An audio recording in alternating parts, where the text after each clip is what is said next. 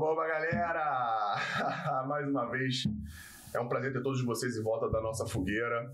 Vou explicar para a nossa convidada o porquê da fogueira.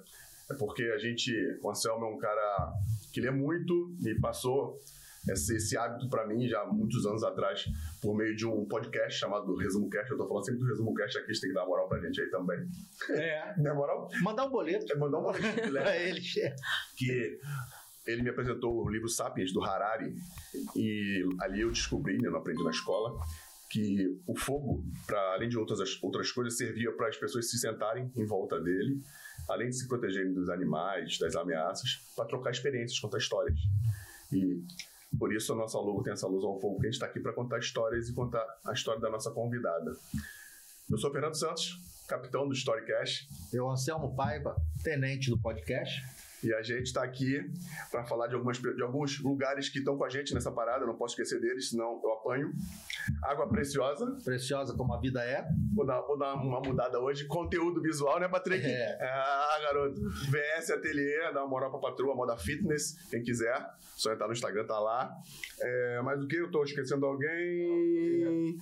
A aldeia, o verdadeiro açaí da Amazônia, rapaziada. Que hoje não tá aqui, ó, senão ele é experimentar. O, aldeia, quatro faltas, é expulso da escola, hein? Nós vamos avisar vocês, hein? Michelle tá esperta com a parada.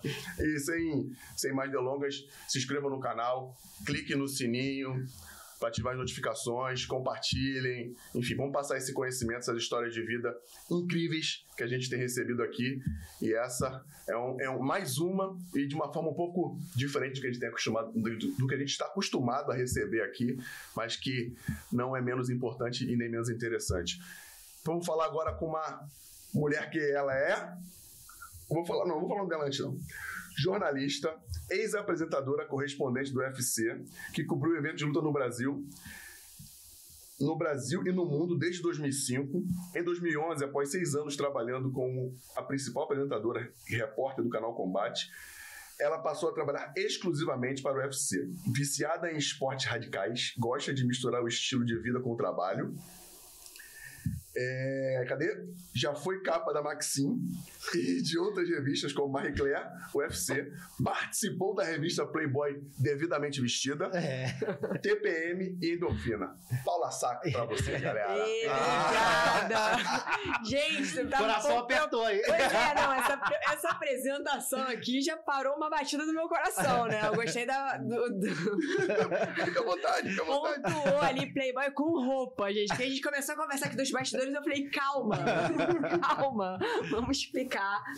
Mas olha, um prazer estar aqui com vocês, com a galera do Storycast, com vocês dois aí que são feríssimas. E eu tava acompanhando, né, que é. Só vem medalhão do futebol aqui pesado. Pouquíssimas mulheres participaram, então eu tô me sentindo honrada. Muito obrigada pelo convite de estar aqui hoje trazendo o mundo das lutas, né? No meio do futebol. Olha, Pô. fala você.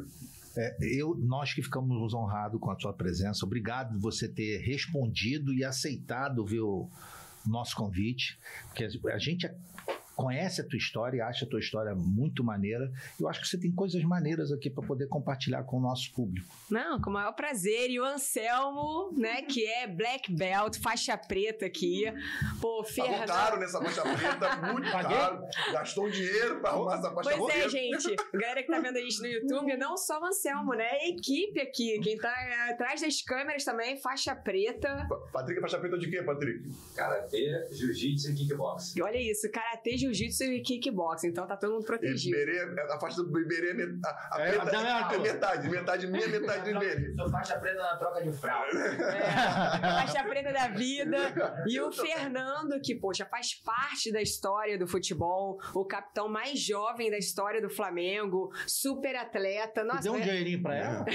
Olha isso, eu vou fazer. Ela tem que me dar uma moral, porque eu Gente. nunca fiz uma apresentação tão longa de nenhum convidado. Cara, eu vou te contar, isso é engraçado, né? Que é difícil jornalista ser entrevistado, que eu tô sempre. Eu, eu que tô sempre fazendo as apresentações e perguntando, e eu trocar de lugar é meio estranho. Não, assim, e o legal é que faltar alguém aqui, a gente já tem que convidar pra suprir. Ó. É, aí, aí faz, o faz o trabalho da galera. Faz o. Não, então, poxa, mas. o host. Fernando, Ei. você, você me apresentou. Não, ele estudou. Eu falei, gente, minha profissão tá ameaçada aqui.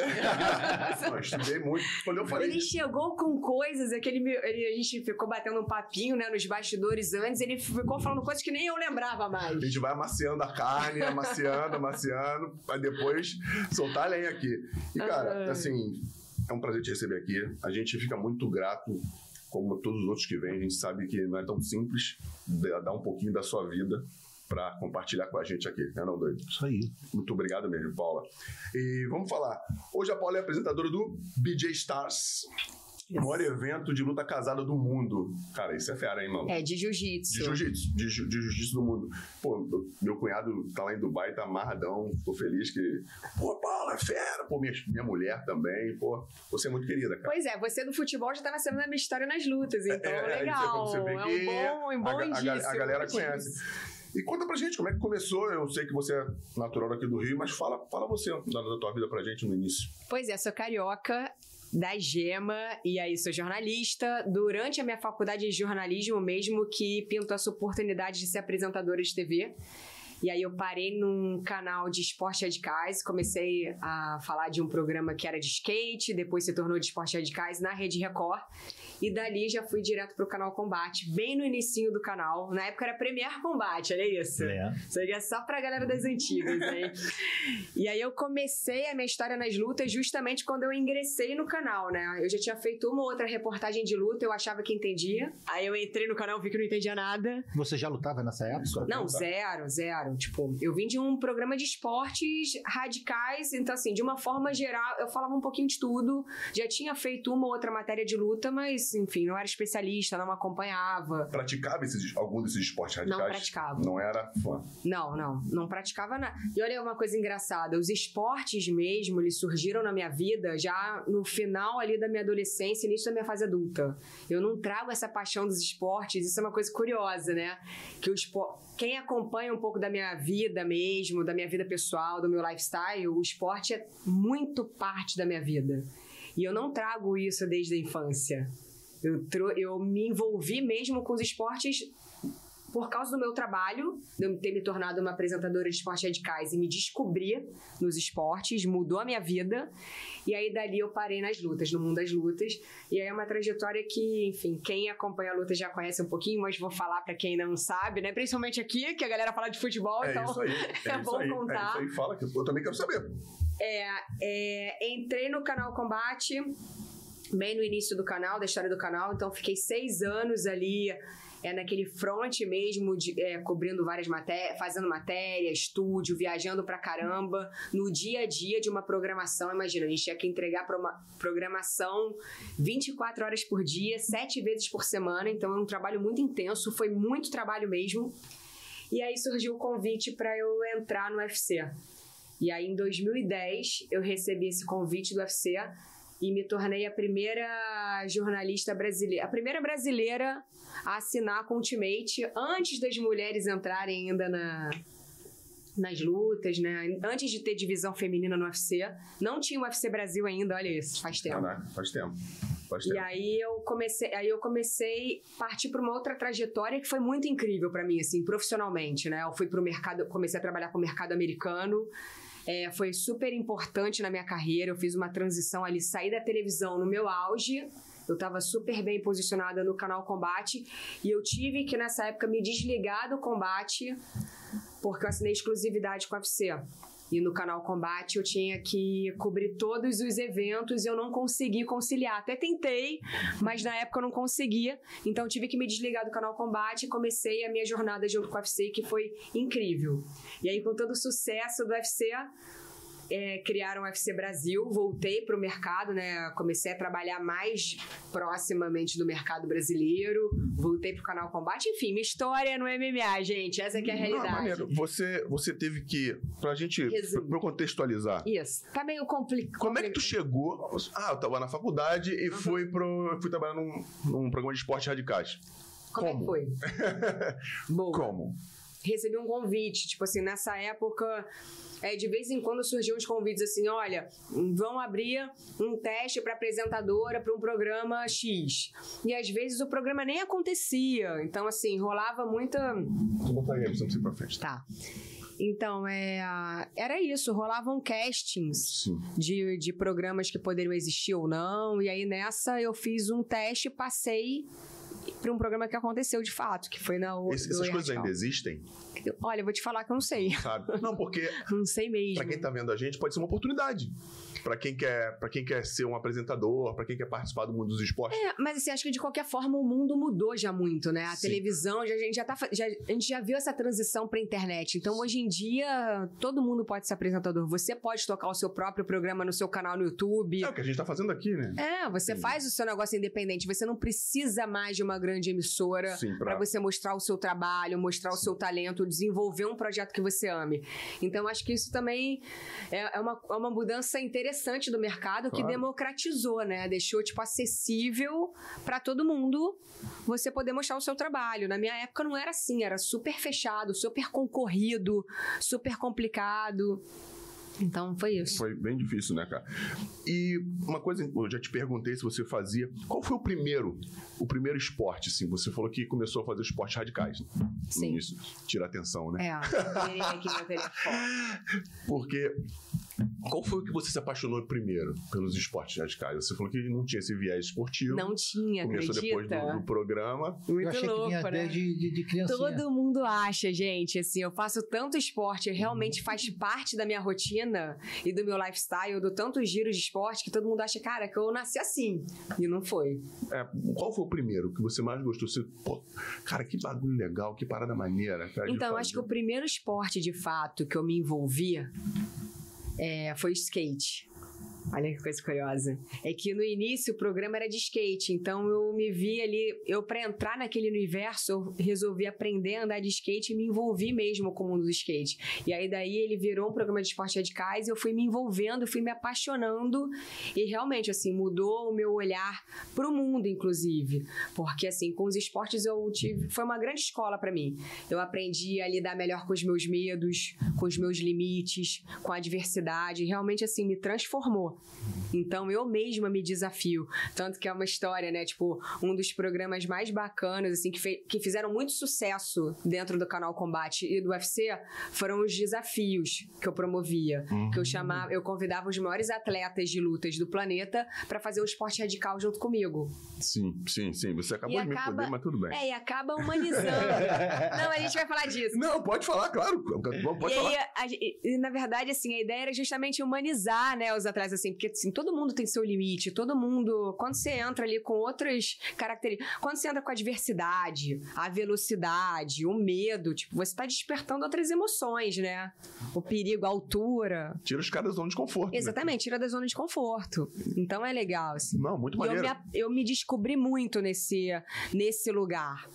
E Conta aí os mais legais, pô. Tem a história do Sampierre, que a gente não vai falar agora, mas tiveram tantos legais aí. Porque eu até coloquei aqui. Você falou que resolveu fazer esse tipo de, de, de programa com os caras. É Mas bem o que você falou na É, apresentação. é. Eu trouxe o meu lifestyle pra, pra dentro. pra dentro Isso. do meu trabalho e que foi um casamento perfeito. E ainda, assim. colo- e ainda trouxe os caras pra fazerem com você, que é uma coisa legal, que acho que os caras É. até gostaram também, e se o UFC foi junto. É, o UFC acabou- também foi. Então, acabou, acabou dando certo. Muito. Teve, teve algum que arregou? Que amarelou? Já teve. Já teve. Já teve atleta chorando. Então, e a ideia é o seguinte: a ideia é nunca. É assim, é A engraçado. ideia era amedrontar os caras a ponto dos caras chorarem e Meu ponto saírem correndo. cara. Não, isso era uma coisa engraçada, que assim, os desafios bombavam muito. E a galera adorava, a galera pedia. Inclusive, os atletas pediam também, poxa, me bota no desafio. Aí eu, beleza. Na hora que eu armava o desafio, a galera já dava uma balançada, assim, né? Mas tipo fala, assim. fala alguns deles aí. Fala, a gente- você falou aqui pra gente que do, do Não precisa falar o nome que arregou. É. Não, Não. não. que- Então, e na- a ideia, na verdade, não é assim. É, já aconteceu isso, de atleta, tipo assim, não ir travar mesmo no medo e chorar, inclusive.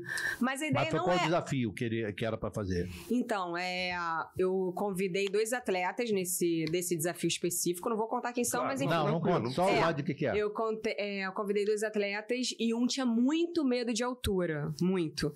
E eu convidei pra fazer um treino na Brigada Paraquedista do Exército.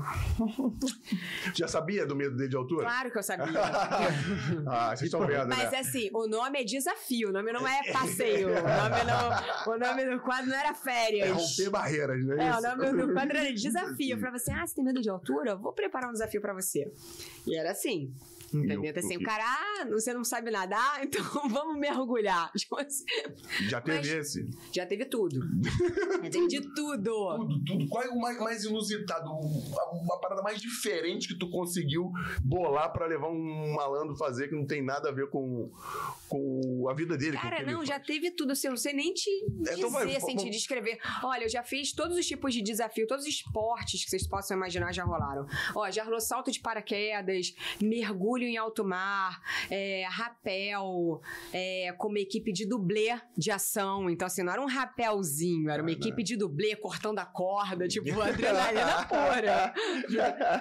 Já teve escalada no Pão de Açúcar. Já escalei duas vezes o Pão de Açúcar, que pra mim foi o meu, o meu maior desafio. Acho que um dos maiores desafios que eu mesma já me coloquei foi esse. Você faz junto? Faço junto. Isso aí é E fera, aí, hein? Então, e o fato de eu fazer junto é que piora um pouco a situação Do dos cara, caras. claro. Porque assim, o ca... e eu sempre deixo claro assim: olha, cara, a gente entende o seu limite. Se você quiser desistir, não tem problema, mas eu vou.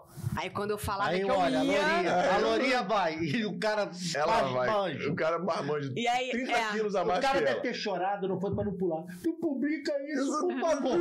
Então, e assim, eu acho que é justamente isso. Eu acho que o fato O de eu problema ir. é. É isso O o fato, cara. é, e o fato de eu deixar ele à vontade, mas, poxa, à vontade, só que com uma câmera ligada na cara do. no rosto do cara. Então, assim, ele tava à vontade, mas eu tava indo, tá? Só pra deixar claro aqui. Eu vou, se quiser arregar, fica tranquilo, irmão. É, É legal, o pessoal vai se amarrar de você arregar. Valeu. Forte pra valeu. caramba, três cinturão, É, mas... vai. É, tinha uma pressão ali subentendida. É. Eu acho que tinha uma atmosfera de pressão. Eu acho mas- que a maior pressão do cara é o cara que fala assim, puta, fulano lá na academia, o que que eles vão falar? Que é, Eu acho que o maior medo deles... é porque rola a brincadeira da pessoal rapaziada, academia, né? tô morto, eu não vou poder Não, já treinar. aconteceu uma vez de um. Você me lembrou de uma, de, de uma história agora. Que eu, assim, eu já tinha feito todos os esportes. Eu falei, cara, o que, que tá faltando botar? Aí eu fiz um desafio de patins. E aí eu fiz com dois atletas. Um deles ficou muito, muito sentido. Falei assim, por favor, me bota num desafio radical da próxima vez. Porque assim, o de patins, eu tô tipo assim. Então, assim, não foi radical, mas assim, assim, cara, eu tô sendo ridicularizado. assim, por favor, arruma um paraquedas. Não, assim, Pô, pra dizer que eu sou valente. é, porque assim, eu já tinha feito de tudo. Só que mesmo paraque... mesmo o paraquedas que é super legal, aí todo mundo assim, ai, me bota no desafio. Quando eu, assim, beleza, o dia que eu, a- eu con- consegui o desafio do paraquedas, e na hora pra alguém topar? Ninguém queria Ninguém topar, queria fazer, entendeu? É. Não, não deve Então, ser fácil, assim, não. né? todo mundo quer. É, gente, isso aqui é coisa de carioca, tá? A galera que tá assistindo aí fora. Carioca, assim, topa tudo, mas na hora mesmo do vamos ver é outra história. E aí, vamos? Claro, irmão, tá tranquilo, me Tá liga. marcado, tá marcado. Ó, Me o desafio mais radical de todos. Conseguia, vambora? Olha, hoje não dá.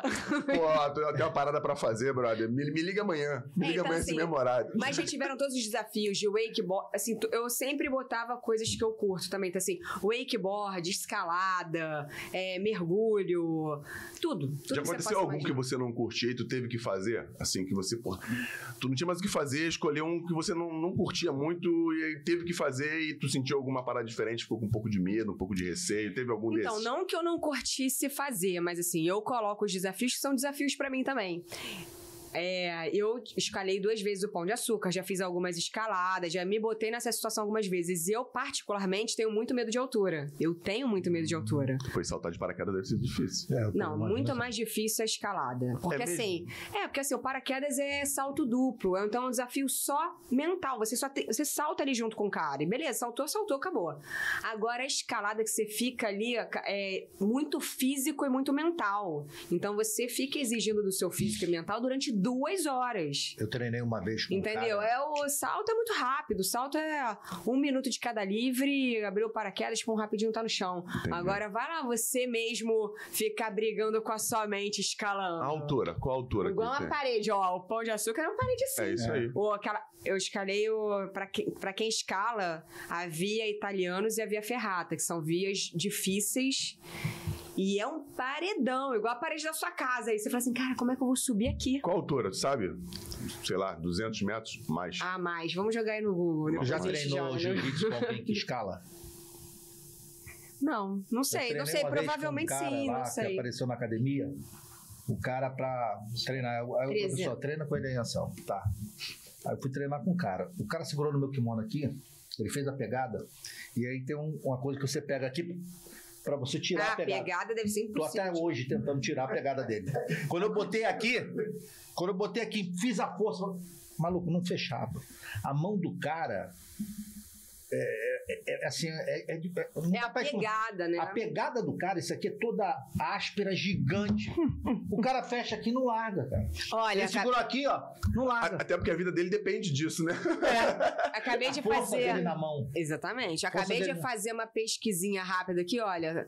Pão de açúcar, 391 metros de altura. E eu, eu minimizando o teu trabalho em 200 metros. Pô, é o dobro. respeita, né? É o dobro. Respeito, respeito o teu trabalho. Respeita a minha cabeça. O, pro- não, o problema não é só. meu trabalho mental. aqui. Agora explica pra galera que não, não conhece muito o esporte, né? Que, como eu. Sobe e desce. E como foi o pão de açúcar, você desce, Desce do de bonde. bondinho. Ah, tá. Pra mim tinha que subir e descer, né? Não, é o seguinte. Sobe aqui igual, igual rapel. É o Morro da. Urca. O Morro da Urca, que é o primeiro morro, né? O primeiro, a primeira parte do bondinho, você vai pela trilha. Eu fui pela trilha, eu fiz É, essa. então, assim, você sobe ali até o pé do Pão de Açúcar, você vai pela trilha. Sim. então, assim, você já desgasta na trilha, meia hora de trilha. Pra mim foi uma das piores. Aí, beleza, quando você já tá cansado assim, ah, não, a história tá só começando, querida. Você olha pra cima e fala assim, E porra, tu vai carregando o teu equipamento também. Vai carregando Então, equipamento. tem o peso do equipamento. Tu não é Mas, mas o psico, a briga ali é psicológico. E tem uma questão física também. Você tem que estar bem preparado ali fisicamente. Porra, claro. A gente vê que você é forte, entendeu? Você tem força. E isso é importante pra caramba pra, pra você subir. O cara que não É. tem muita força, que não tem até. Porque é um desafio. É um desafio.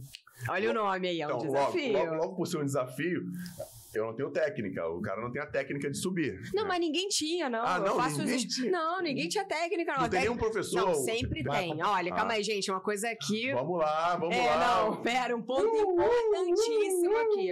É, sou- claro, sempre fui, assim, muito preocupada e cuidadosa com a questão da segurança. segurança, Então, claro. em todos os meus desafios, é, até mesmo por eu ter vindo de um programa de esporte radicais e conhecer muito a galera do esporte, eu sempre convidava uma estrela, enfim, alguém muito importante, relevante no cenário daquele esporte ali, pra estar comigo nessa matéria. Show. Então, assim, era sempre um top da escalada, enfim, do paraquedismo junto com a gente pra dar toda a segurança ali que.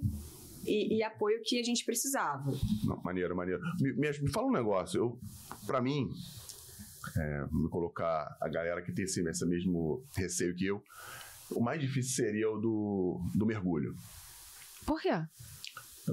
Acho Eu que sim, acho não. pra mim. Não, Pra não. mergulho eu vou de boa. Pra mim. Mas é Minha- porque- Ah, Eu só não vou É naquele. que Aí eu você te tem uma fobia, Não, não tenho fobia, não. Acho que de dificuldade. Eu entro no mar, eu mergulho sem Já problema. mergulhei. Mas eu quero te, tô te perguntando, qual o tipo de mergulho? É com snorkel ou mergulho com, Com garrafa. Com tanque de gente- Eu oxigênio? fiz isso com o Anderson Silva, com tanque de inclusive. oxigênio, é esse que você mergulha. Não, Esse eu gente, o eu desafio com o. Anderson Silva, esse do. Eu fiz alguns com o Anderson. O do Anderson, esse do mergulho. Nossa, o perrengue foi pra chegar lá em alto mar, né? Que o barco sacudindo, todo mundo passando mal. A gente falou assim, gente, pelo amor de Deus, chega logo o mergulho. Como é que, Não, como o é que desafio foi no barco, não foi nem no mergulho. Passando mal, como é que. Não, era a mergulharam? equipe passando mal. A gente falou assim, cara, o desafio nem era mais o mergulho, sabe? E aonde vocês che- mergulharam? A gente mergulhou perto das cagarras. Agora você vive num meio bem masculino, com Verdade. muita testosterona, né? Sim. Você já sofreu assédio, sendo importunada? Pô, né? Essa é uma pergunta que sempre me fazem, né, de assédio. Eu acho que é, eu construí a minha história profissional no esporte de luta, que é um mercado ainda predominantemente masculino, apesar de já ter mudado muito. Mas principalmente quando eu entrei nesse mercado, ele era muito mais fechado, tinham pouquíssimas mulheres envolvidas, tanto no jornalismo quanto lutando. A gente não via tantas mulheres circulando nos bastidores. É, e eu pelo contrário, assim, eu acho que eu sou muito grata pelo esporte que eu comecei a trabalhar, né? Que eu parei sem querer mesmo e que eu construí minha história. Sou grata porque é um esporte incrível, sou super fã do MMA, sou super fã desse mundo das lutas. E eu fui muito abraçada, na verdade, ali. Tipo assim, eu fui. Eu acho que quando eu entrei, a, a primeira. A, o meu trabalho inicial no mundo das lutas era justamente para levantar uma bandeira ali do esporte. Eu entrei vestindo uma camisa que era para mostrar a força do esporte, o esporte como uma ferramenta é, social de transformação, é, como poderia ser tão incrível no momento que ele se profissionalizasse mais. Então eu entrei nessa briga junto com os atletas. Então era isso, era todo mundo levantando a mesma bandeira. Não tinha muito esse espaço para esse tipo de coisa. E eu acho que também faz parte também muito da minha postura, eu acho. Também a gente estava conversando aqui nos bastidores rapidinho, né? Mas eu acho que também isso faz parte muito do posicionamento de cada um. E eu acho que eu, como mulher ali, é, apesar de ter sido como isso, né? Eu acho que foi muito bacana todo mundo me ajudando ali no início, que eu não conhecia muito, até eu entender mesmo do esporte com propriedade, falar com propriedade, foi. Estudei muito, trabalhei muito, vivi muito esse mundo até chegar aí. Mas eu também, nessa questão do assédio, eu acho que também tem a ver muito com a minha postura. É, viajei muito pelo mundo, sozinha, gravando, entrevistando, e eu não me botava numa situação que eu pudesse, eu sempre saía desse lugar que eu pudesse ser assediada. Por exemplo, ah, acabou uma gravação, vai toda uma equipe ali almoçar junto, jantar juntos, tudo bem. Acabou dali, não tinha resenha após ali comigo. Então eu ia pro meu hotel, ia pro meu quarto. Então, assim, eu não, não tinha muita oportunidade pra isso acontecer. Então, quando não tem oportunidade, o cara tem que ser muito, cara, Carudo. kamikaze. É. o cara tem que ser kamikaze pra chegar. Vai chegar como? Então, assim, não tinha, eu não abri essa brecha, eu não abri essa oportunidade. E a minha postura é muito firme. Então, assim, eu converso com todo mundo de boa, de igual, mas assim, eu não tenho uma conversinha pessoal, não abre essa brecha. Então é maneiro. Isso. Então acho que é muita, muito posicionamento e. E você. Concordam? Acho que é não, muito Eu, aí, não, né? não. É, eu acho que Perfeito. a galera recebe o que você transmite. Claro. Claro. Eu não dou abertura. Não, uma coisa é a claro. mulher. Beleza, uma coisa é uma mulher tá dando uma abertura, mas se você der abertura, claro, tipo, pode acontecer. Não, e- não, e tem gente que mesmo não recebendo essa abertura, faz, deturpa, é, enfim. Cada maluco, cada maluco com a sua loucura. É, cada co- maluco com a sua loucura, mas também tem, eu acho assim, eu vejo, né, assim, também tem muitas mulheres que também, a- às vezes, tem um pro- problema ali de posicionamento, de não Claro. saber colocar o limite, ou então fica meio, sabe, fica meio com medo de dar um fora. Eu não tenho, não. Não, e, o- Eu corpo, não tenho o menor e o, e o corpo fala. O corpo fala muito mais do que palavras. É, mas se eu precisasse Sabe? falar. Eu- ó, já aconteceu eu- uma eu situação comigo, ó, já aconteceu uma situação comigo numa viagem eu fora do Brasil que eu sentia que poderia, tipo assim, o cara poderia falar alguma coisa pra mim. Eu senti, você sente assim, essa atmosfera. Que aí um, uma pessoa do mundo da luta assim chegou e falou assim pra mim: pô, posso falar com você um minutinho? Eu tava rindo assim, eu, cara, já virei a cara, já virei a cara, já fecho a cara. Não, eu já fecho a cara e falei assim, e eu olho no olho, eu não me intimido. Eu falei assim: pode, pode falar, você quer falar o que comigo? Acabou. Acabou. Não falou. Nada não, desculpa. A pessoa fica tão sem jeito que assim, é uma coisa de postura. Eu não me intimido, eu não fico. Ah, ou então eu não fico com medo de dar um fora. Se eu precisar dar um fora, eu vou É dar um aí, pô. fora. O corpo fala. O seu corpo falou com o malandro. Entendeu? É, Ou não, com a malandra, não Porque sei é o quem foi. seguinte, eu me acho, assim, eu acho que é uma falta de respeito, assim. Eu sou uma profissional, sou jornalista. Uma coisa é uma mulher que tá dando uma abertura. Pô, o homem percebe isso. Outra coisa é eu ali, tipo, trabalhando no meu mundo ali, no meu meio, no meu ambiente profissional. Alguém chegar de bicho sem eu dar essa abertura, não existe isso pra mim. Então, acho que isso é falta de Sabe- respeito. Não sabe que eu tô rindo aqui, não é nada de- do que você tá falando, porque o jeito que você falou, chegar de bicho, é, você é do Rio de Janeiro, não tem como. Então, é porque assim. Não tem como fugir, É, cara. é tipo assim, é o cara que chega, gente, kamikaze, o cara vai por tudo ou nada. Pô, tá O maluco. cara que chegou o Ricardo Rocha fala Kawasaki. Assim, É, tô ligado. Sabe a história do Kawasaki? Eu vou Não. te contar. O Ricardo Rocha, eu já vi aqui, eu conheço o Ricardo há muitos anos. Não joguei com ele, mas treinei com ele no Flamengo. Ele é um cara super espirituoso, vamos dizer assim. Na final da Copa do Mundo de 1900 de 1994, final da Copa do Mundo de 1994, o Brasil há 20 porrada de anos sem vencer. Ele me fala na roda e Antes fala de entrar em campo. antes de entrar em campo. Pra jogo da final. Brasil e Itália. O mundo vendo o jogo. Ele, ele tava machucado, não ia jogar. E ele falou: olha, a gente tem. Aí falou, falou, a gente tem que ser igual aqueles pilotos japoneses que iam pra guerra. Que jogava o avião. jogavam um navios. avião, caramba. Se eu estiver falando alguma merda, vocês me Não, corrijam, não é por favor. esse. Não. É o kamikaze. Não, Não. calma. Calma, Aí que ele, aí. falou, aí, ele, aí ele falou isso, só que aí ele aí ficou pensando, tem dois nomes? Qual dos dois? Qual, não lembrava qual dos dois. Aí enrolou mais um pouquinho sem lembrar, falou, ah, vou falar, tem que, tem que terminar. Igual o Kawasaki. Falou que o Romário tava do lado dele, né? Porra, tu é burro pra caralho. Porra, é kamikaze. Na final da Copa... Ele tentou, Eu né? fiz a mesma coisa que você fez aqui no dia. Isso aí. Na final da Copa do Mundo. Enfim, aí você falou do, do, do Kawasaki aí. Do Kamikaze. Sabe, em casa eu lembrei do Ricardo. Me perdoa, eu tinha que te interromper pra falar essa história. Não, mas é, mas. Me perdoe, eu tinha que te interromper. Bom, agora eu já até perdi o viés da o- o- a linha da parada aqui, mas uma coisa que você, o Regoação fez uma pergunta maneira e eu queria ah, uma- só pra fechar essa história Fecha, também é o sim. seguinte, eu acho que também era muito queimação, né? Eu ali como mulher, jornalista, Isso. eu com a minha história construída ali na luta e levantando a bandeira dos caras, é tipo... Não Mas é até- uma situação a- a- fácil pra até alguém que- chegar e querer se queimar. Eu, tipo assim, não eram muitas mulheres que ficaram, ah, vou tentar a sorte. Não é assim. Não, é um- porque é o seguinte, além dos caras serem Acho que é um conjunto de coisas, né? né? É um conjunto. brutamontes, são lutadores. As pessoas que não estão na luta acham que aquilo é um bando de doido. Não, mas são brutamontes, mas são respeitosos. Mas é isso, é isso que ele é quer isso, dizer. é isso que eu quero dizer. Ah, É, Entendeu? visualmente parece que o cara Visualmente, mas, mas não dá pra, pra, pra avaliar pela, pela capa. E a arte marcial faz muito isso. da doutrina, da É, disciplina. A arte marcial, porque assim, é o res- já começa na academia, é o respeito pelo mestre, é o respeito pelo outro. Então, assim, já tem uma atmosfera de respeito. Por mais ali, beleza, a gente tá falando de homens e mulheres e que faz parte, de repente, alguém ou se interessar, enfim, pode acontecer, Normal, mas pô. assim, eu acho que tem uma coisa ali de- do limite também. Da que as pessoas que estão vendo na, na coisa imaginam, pô, o doido, o cara só para aquilo dali, sai na porrada, volta, sai todo quebrado. Mas aquilo que aquele estereótipo de estar grandão, musculoso, lutador, aquela coisa toda, todos eles são disciplinados, porque já começa dentro da academia. E eu acho também que o nível intelectual do lutador, é, é, a gente comparando com o do, do futebol, é, é- é diferente.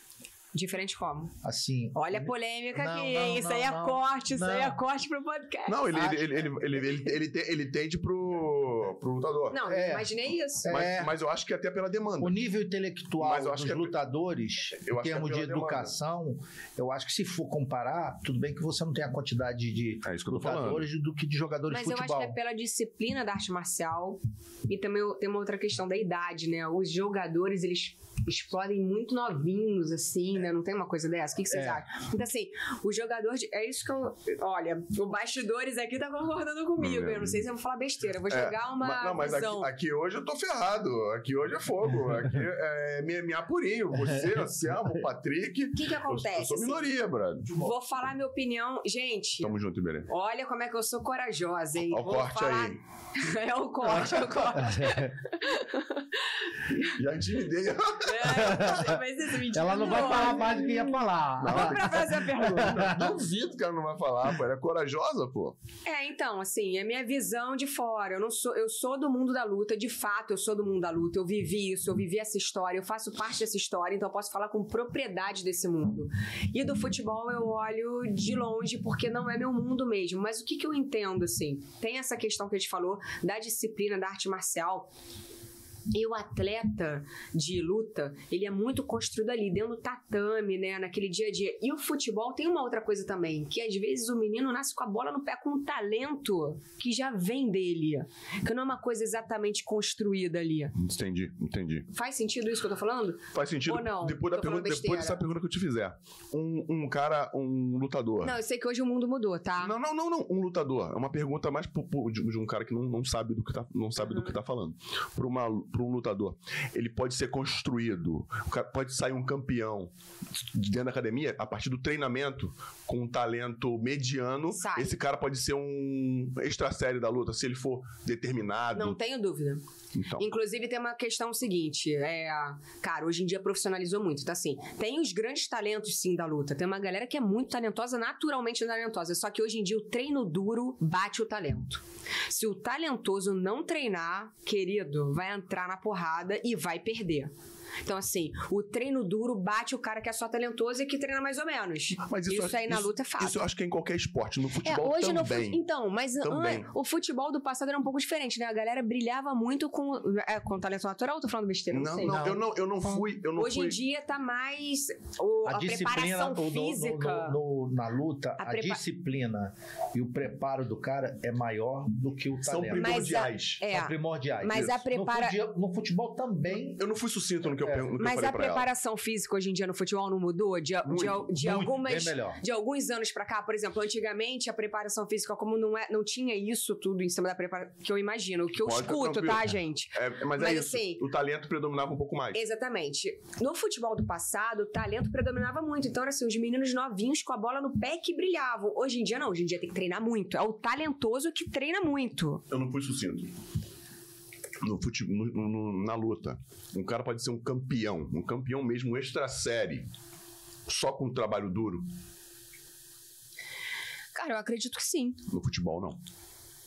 O cara pode ter muito sucesso, muito sucesso, mas não ser um extra série se não for extremamente talentoso. Eu acredito que Entende o que eu tô falando? o talento é. Ele vem acoplado. É, vem Ele não acoplado. resolve o teu Vamos problema. botar assim que o talento seja 30%. O restante você tem que ter disciplina. Na luta, você não acha que é assim também? Você que acompanha a luta. Você que é professor. Eu acompanho luta e futebol. Você que é professor. Você que é professor. Na luta, você não acha que o cara que é muito, muito, que treina muito, muito duro, o cara. Tem seu talento.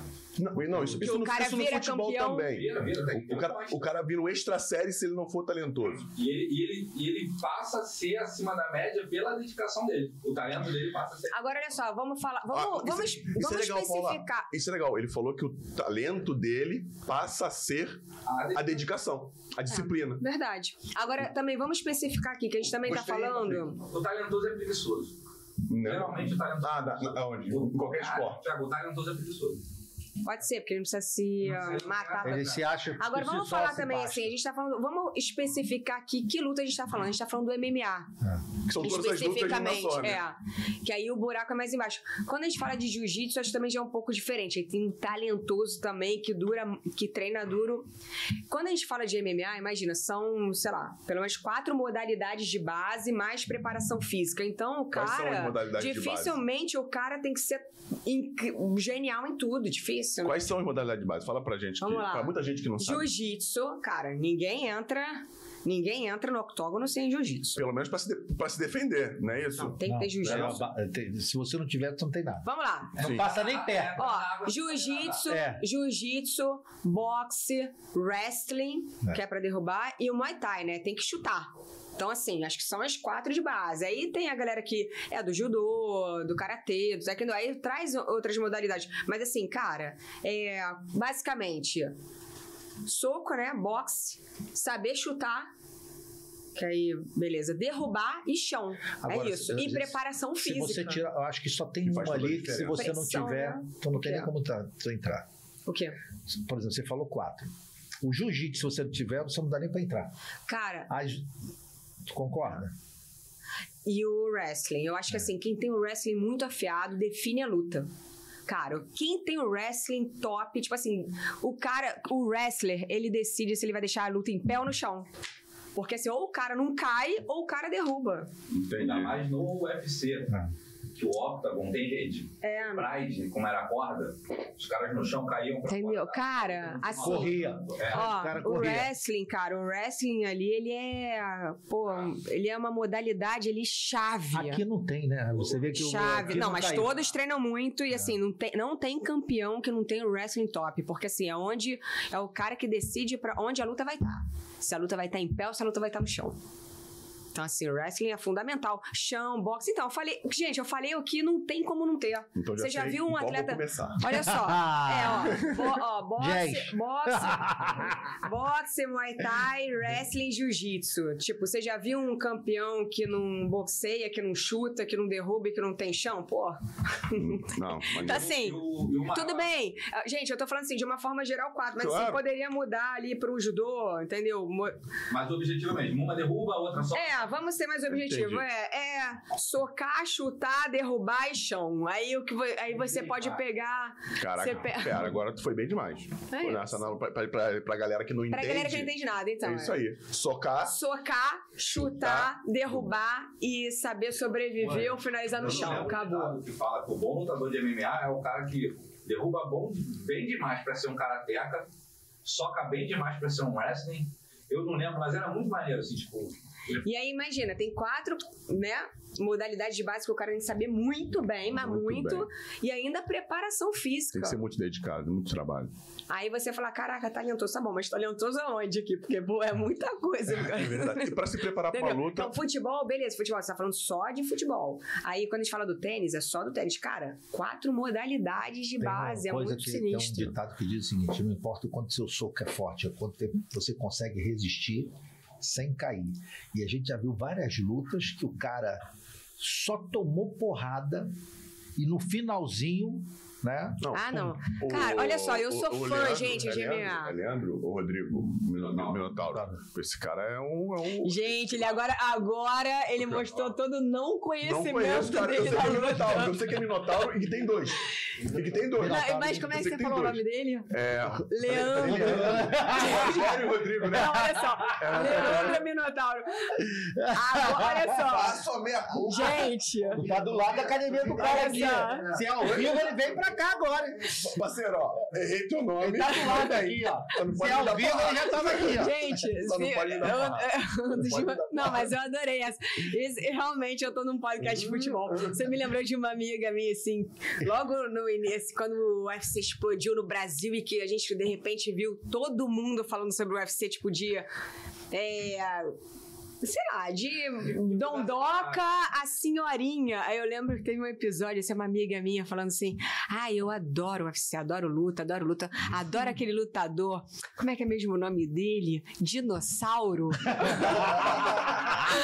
adoro luta. Aí eu, dinossauro, eu falei, Minotauro! Eu falei, cara!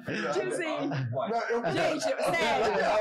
Mas assim, esse, esse é o poder do sucesso, né? Tipo assim, que todo mundo começa a se envolver com um negócio que não faz a menor. Assim, É que isso nunca acompanhou e tipo. Esse cara que eu errei o nome Então, esse cara que ele errou o nome é só um dos maiores ídolos do esporte. da história do do esporte. esporte. Pra você ver, Mas eu, ok. eu errei o nome, mas lembrava dele. E lembrava dos feitos, é verdade. E eu, não, eu via.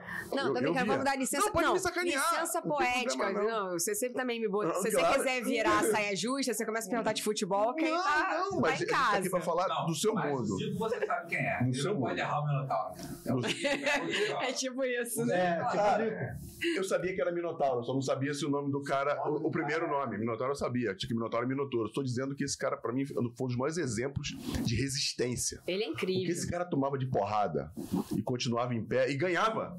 Não, porque a coisa tu entrando na porrada e, e perdendo, e perdendo no- nos pontos. Ele entrava na porrada e ganhava a porra da luta, cara. Ele é rock brasileiro também. É. É mesmo? Não, esse cara é incrível. E assim, e a galera vê só no, no viés, no viés da luta em si.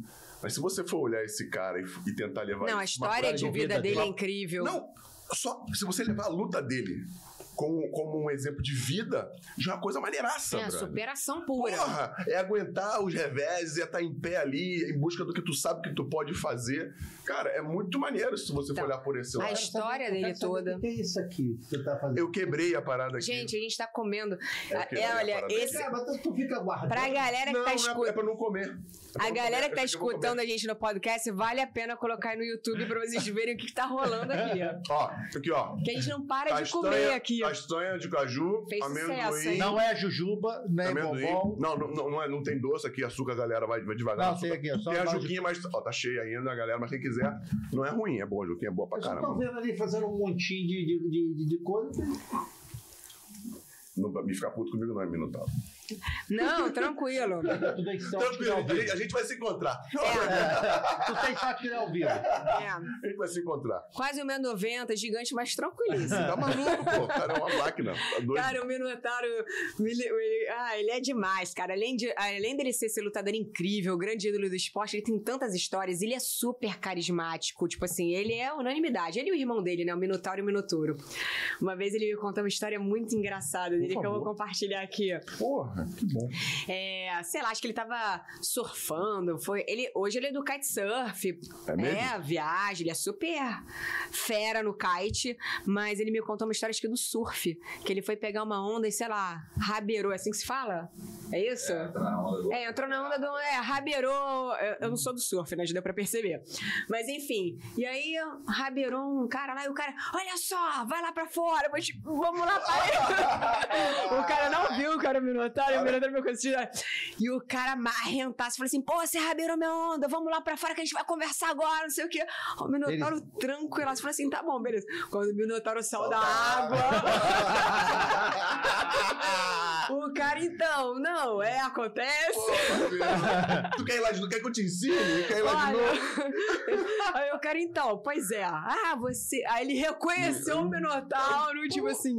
Piorou quando tu, tu cara já era não, grande. Não, quando eu vi o cara sair da água, o cara já, tipo assim. Assim, é Vamos lá grande. pra fora pra conversar, imagina. Aí saiu o Tá. Minotauro da Não, tu água. reconhece que o cara é grande, já é difícil. Tu- aí tu descobre que ele é uma máquina de matar os outros, né? É, Que- é um- exatamente. é- Triturar. É, de triturar, esmagar. Porra, e, e é aquele que, que tu ainda descobre quem é o cara, que se vai dar porrada demais Gente, nele, ele não vai cair. Mas eu adoro essas histórias da luta, né? Essas histórias da luta são muito boas, porque assim, aparecem uns brabos, assim, tipo, numas situações, aí quando o brabo lá, o cara, "Ah, vamos lá, vamos Não, é conversar. É covardia. Gente, Esses- muito bom. esse- essa galera da luta é Tem covardia. tanta história boa dessas. É, é covardia. Eu, eu falo, eu tenho um meu cunhado que eu já falei aqui pra vocês.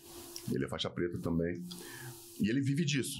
Ele trabalha, ele vive Ele mora em. Dubai, ele né? mora em Dubai. Cara, o maluco é duro. Tu- ele faz assim, tu. Fala, fala, Te fala, machuca, né? Não, não, não. Aqui também, aqui, aqui também mole. Aqui também mole, mas. Cara, o cara brinca, pô, cara, que isso, cara? Pô, o cara tem a mão pesada, tá ligado? Aham. Você não tá falando do- dos caras que tem essa pegada do, do kimono, eh, e, esse, e o meu cunhado vem do, da luta livre. Também, da pegada que tem que derrubar. Pô, meu irmão, os caras são muito fortes. E é covardia um, um cara que tem um, um treinamento desse e sai na porrada com Não, mas nem sai, mas é- eu só contei uma Não, história que é engraçada, Não, né? Tipo, é, de um não, valente, aleatório, assim. É, Eles, os caras são totalmente equilibrados, eu, É. eu tô ligado. Os É, caras- até aquela situação também que rolou um tempo atrás de uma lutadora, deve ser uma mulher, que ela é super, tipo, magrinha, pequenininha, o cara foi assaltar ela, ela bateu no bandido. Eu vi, eu vi, vi. Tomou um pau. É, cara. Muito justo. E ainda segurou o cara, chamou a polícia e Não, resolveu tudo viralizou. É. O cara, ela, o cara preso na- no, no chão com ela. Sinistro. Quando a polícia chegou, que soltou. Muito Olha, justo. acabou. Acabou, cara. Acabou a vida do cara. Chegou na dele, no presídio com Não precisa, não precisa. Nem, nem precisa. Deixa ele É. solto aí que eles vão, vão acabar Ah. com ele. Você falou um negócio aqui que eu fiquei aqui só guardando na minha cabeça que eu não podia deixar de perguntar. Você presenciou toda é, essa inserção do, do, do público feminino nas lutas. Verdade. E fala pra gente as dificuldades, pô, como é que aconteceu, se, enfim, por onde começou, pelo, pelo, pelo porque começa a ter um, tem a divisão por pesos, né? Você tá falando da, da entrada das Da mulheres. entrada das mulheres no Tá, da UFC, divisão feminina da divisão feminina dentro do UFC. Muito obrigado. É por isso que é bom ter uma apresentadora, uma jornalista com a gente. Ela ajuda na nossa Ajuda, ajuda. Então, seguinte, é, como eu falei, né? Eu fui a primeira repórter contratada do UFC e uma mulher, né? A primeira brasileira, aliás. A primeira brasileira e uma mulher, então acho que já foi uma. Já Uma- tava uma botando um pezinho lá, né? Já botando a a- o poder das mulheres ali. E foi engraçado que nessa minha entrada, a minha primeira entrevista ali dentro do Ultimate foi com o Lorenzo Fertita, que na época era o dono do UFC, né? Os irmãos Fertita eram, tinham a Zufa, que era a dona do UFC. Isso foi em que ano? 2010. Em 2010. Isso, Perfeito. em 2010 eu entrevistei o Lourenço Fertita. E aí uma das minhas perguntas pra ele foi justamente essa. Eu falei assim, entre, né, na entrevista inteira, assim, por que que não tinha divisão feminina dentro do UFC se existiam tantas mulheres boas lutando, lutando por aí, lutando pelo mundo? A Chris Borg já é uma grande campeã, enfim, várias outras no mundo, de várias nacionalidades. E por que que não abria esse espaço para as mulheres se existiam tantas mulheres boas lutando? E ele falou na época, pra mim, ele foi categórico, falando assim: olha, você nunca vai ver mulheres lutando dentro do UFC. Eu respeito muito o trabalho de todas, só que eu acho que é um esporte masculino, e além disso, eu não acho que existem mulheres boas o suficiente pra gente ter uma divisão de categoria. Olha isso. E pro chefe que tu faz essa pergunta, né? Claro. É. Eu não me intimido, não, querido. Você vê, né? Aí, ele podia ter falado: deixa eu pegar o contrato dessa menina aqui, vamos rescindir agora. Que eu já jogando uma polêmica, mas é assim. E eu fiquei muito indignada, na verdade, porque eu, eu trabalhando há tantos anos com luta ali, já acompanhando todo esse processo de evolução, de profissionalização do esporte, vendo o que estava acontecendo no mundo, tipo, sabe? Eu fiquei bem. Fiquei indignada mesmo e, tipo, fiquei batendo nessa tecla, ainda um pouquinho com ele, dando uma insistida. Olha, corajosa eu, né? Ou sem noção um pouquinho. Não, pô, corajosa, pô. É, assim, eu fiquei dando uma insistida e ele falou isso, mas enfim, esse foi, essa foi a mensagem. E pra vocês verem, né? Logo depois, pouco tempo depois, aparece o fenômeno Ronda Rousey, que foi o grande divisor de águas mesmo no MMA feminino. Eu acho que assim, pelo talento dela, uma, ela era uma atleta olímpica de judô, super campeã, é, o carisma dela, a imagem dela, ela chegou pé na porta do UFC, abrindo a divisão feminina, né? A primeira divisão feminina do UFC. Bonita, hein? Foi. Não, bonita, carismática, ela era o produto perfeito e sendo recorde de pay-per-view na época. Então, assim, ela mostrou, cara, o poder das mulheres e chegou pé na porta. Ela foi divisor de águas para as mulheres dentro do MMA no planeta. Então, assim, antes da Ronda e depois da Ronda. E eu tive o prazer de viver esses momentos todos, né? De viver esse período de primeira transição do esporte, de profissionalização aqui no Brasil, é, dessa minha entrada no UFC, de verem as mulheres entrando no UFC, e primeiro uma divisão, depois outra divisão, e hoje a gente vê mulheres puxando os cards principais, poxa, fazendo lutas principais e só dando show. Eu sou uma super fã é, das mulheres lutando, acho incrível. Eu acho que a mulher vai pra cima, tem um. É diferente. Eu, eu curto as lutas femininas, assim, particularmente. Tenho muitas amigas também dentro desse, desse mundo, e pra mim é um privilégio ter vivido isso tudo tão de perto. Quanto tempo depois dessa declaração direta do, do ex foi, foi preciso ele, Então, teve- ele ele- vender? É, preciso ele falou vender? isso comigo, né? Foi o Lourenço Fertita, mas é, também era, posiciona era também o posicionamento do Dana White, todo mundo alinhado ali, né? Nos É. bastidores, todo mundo falando a mesma coisa dos bastidores. Eu não lembro exatamente o tempo que foi, mas. Mas não muito tempo não, depois, Não, não, muito tempo já, depois. Apareceu já a Ronda. apareceu a Ronda. A Ronda já, apare- já apareceu junto com a modalidade que ela estava inserida e ela já começou a fazer as lutas. Não, é, a Ronda foi a. Ela já entrou já abrindo uma divisão, né? Entendi, entendi. Já Era abrindo uma divisão feminina. Existia um evento chamado Strike Force que já tinha as mulheres essa divisão. Isso. Entendi. Gente, entendi. a gente tem um consultor de luta aqui atrás das câmeras, tá? Só Viu? pra relembrar, galera, aí, que eles estão faixa preta aqui de três modalidades, né? Karatê, judô e Não, cara, tem jiu-jitsu e kickbox. karatê, jiu-jitsu e kickbox. Eu botei o judô na conta aí, né? Tem que tirar. Só pra avisar a galera que o maluco tá aí, sabe muito, mas é do Storycast. A gente empresta, faz um. Né, não? A gente vira empresário dele Storycast. também. Aí, porra. Tu gostou do nome, né, cara? Gostei, adorei. Eu, não, eu gostei da chamadinha, que assim, é o Storycast cheio de história pra contar.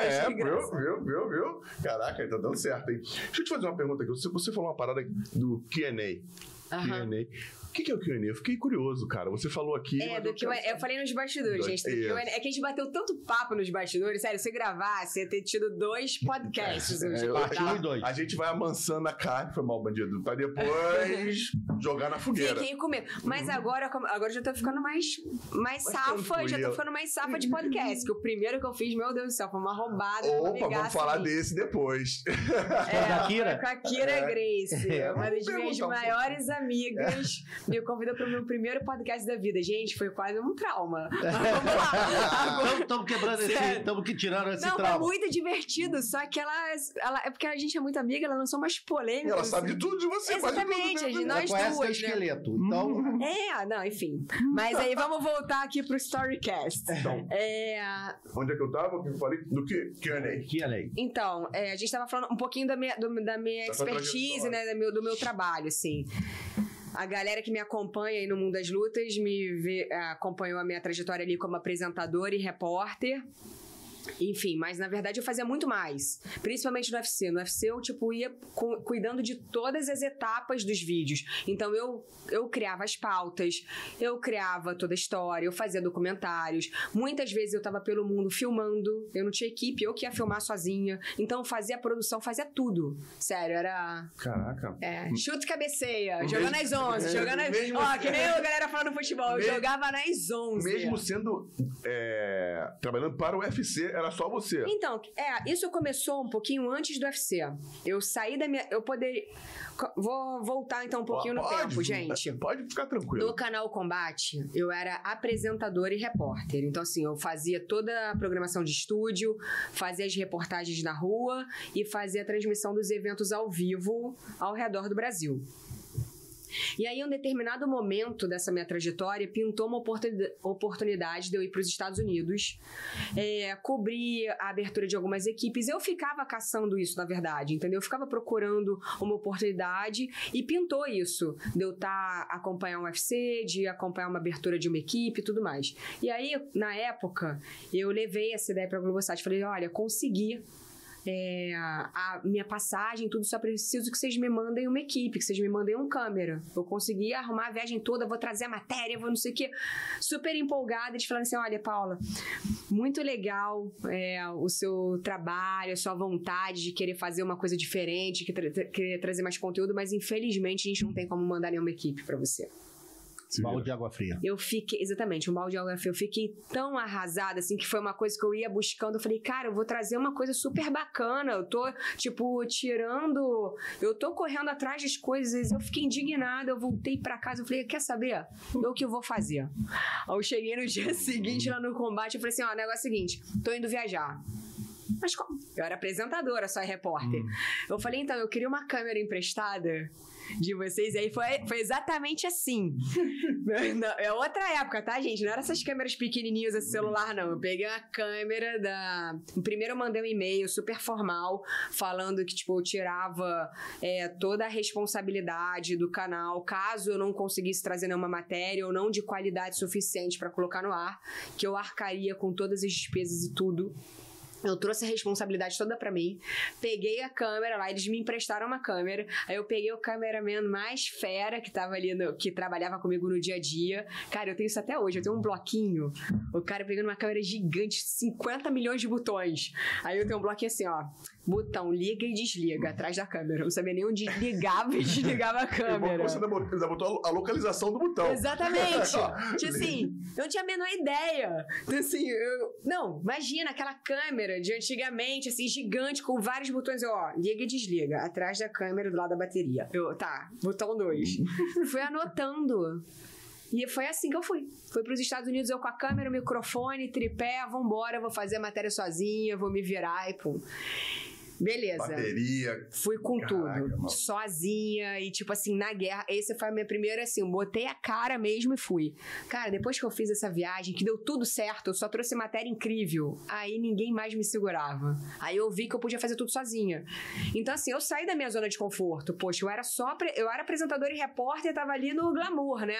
Eu fui pro front, botei equipamento nas costas e fui mesmo. E foi nessa jornada de viajar pelo mundo que pintou essa oportunidade do UFC. Eles me vendo trabalhar, e, tipo, eu em Las Vegas, eles me chamaram pra uma reunião. Eles me viram andando assim, falaram assim: olha, a gente queria conversar com você. Foi bem assim que rolou. Caraca. E aí, daí. Você construiu a tua Eu oportunidade. construí minha oportunidade. Não foi indicação, foi nada. Tipo assim, eu construí meio que buscando mesmo. Eu queria, tipo assim, buscar mais coisas e fazer mais coisas e mostrar bastidores. Eu era muito apaixonada ali. Eu tava vestindo a camisa de verdade. Eu não tava ali preocupada só. Você só tem que fazer aqui fica aqui, ó, de glamour aqui, de apresentadora aqui só no seu estúdio. Eu não tava assim. Eu fui realmente pro front. E aí, ah, e teve uma outra história também logo depois disso, dessa minha primeira reunião com o UFC que aconteceu em Las Vegas. Dormiu bem depois?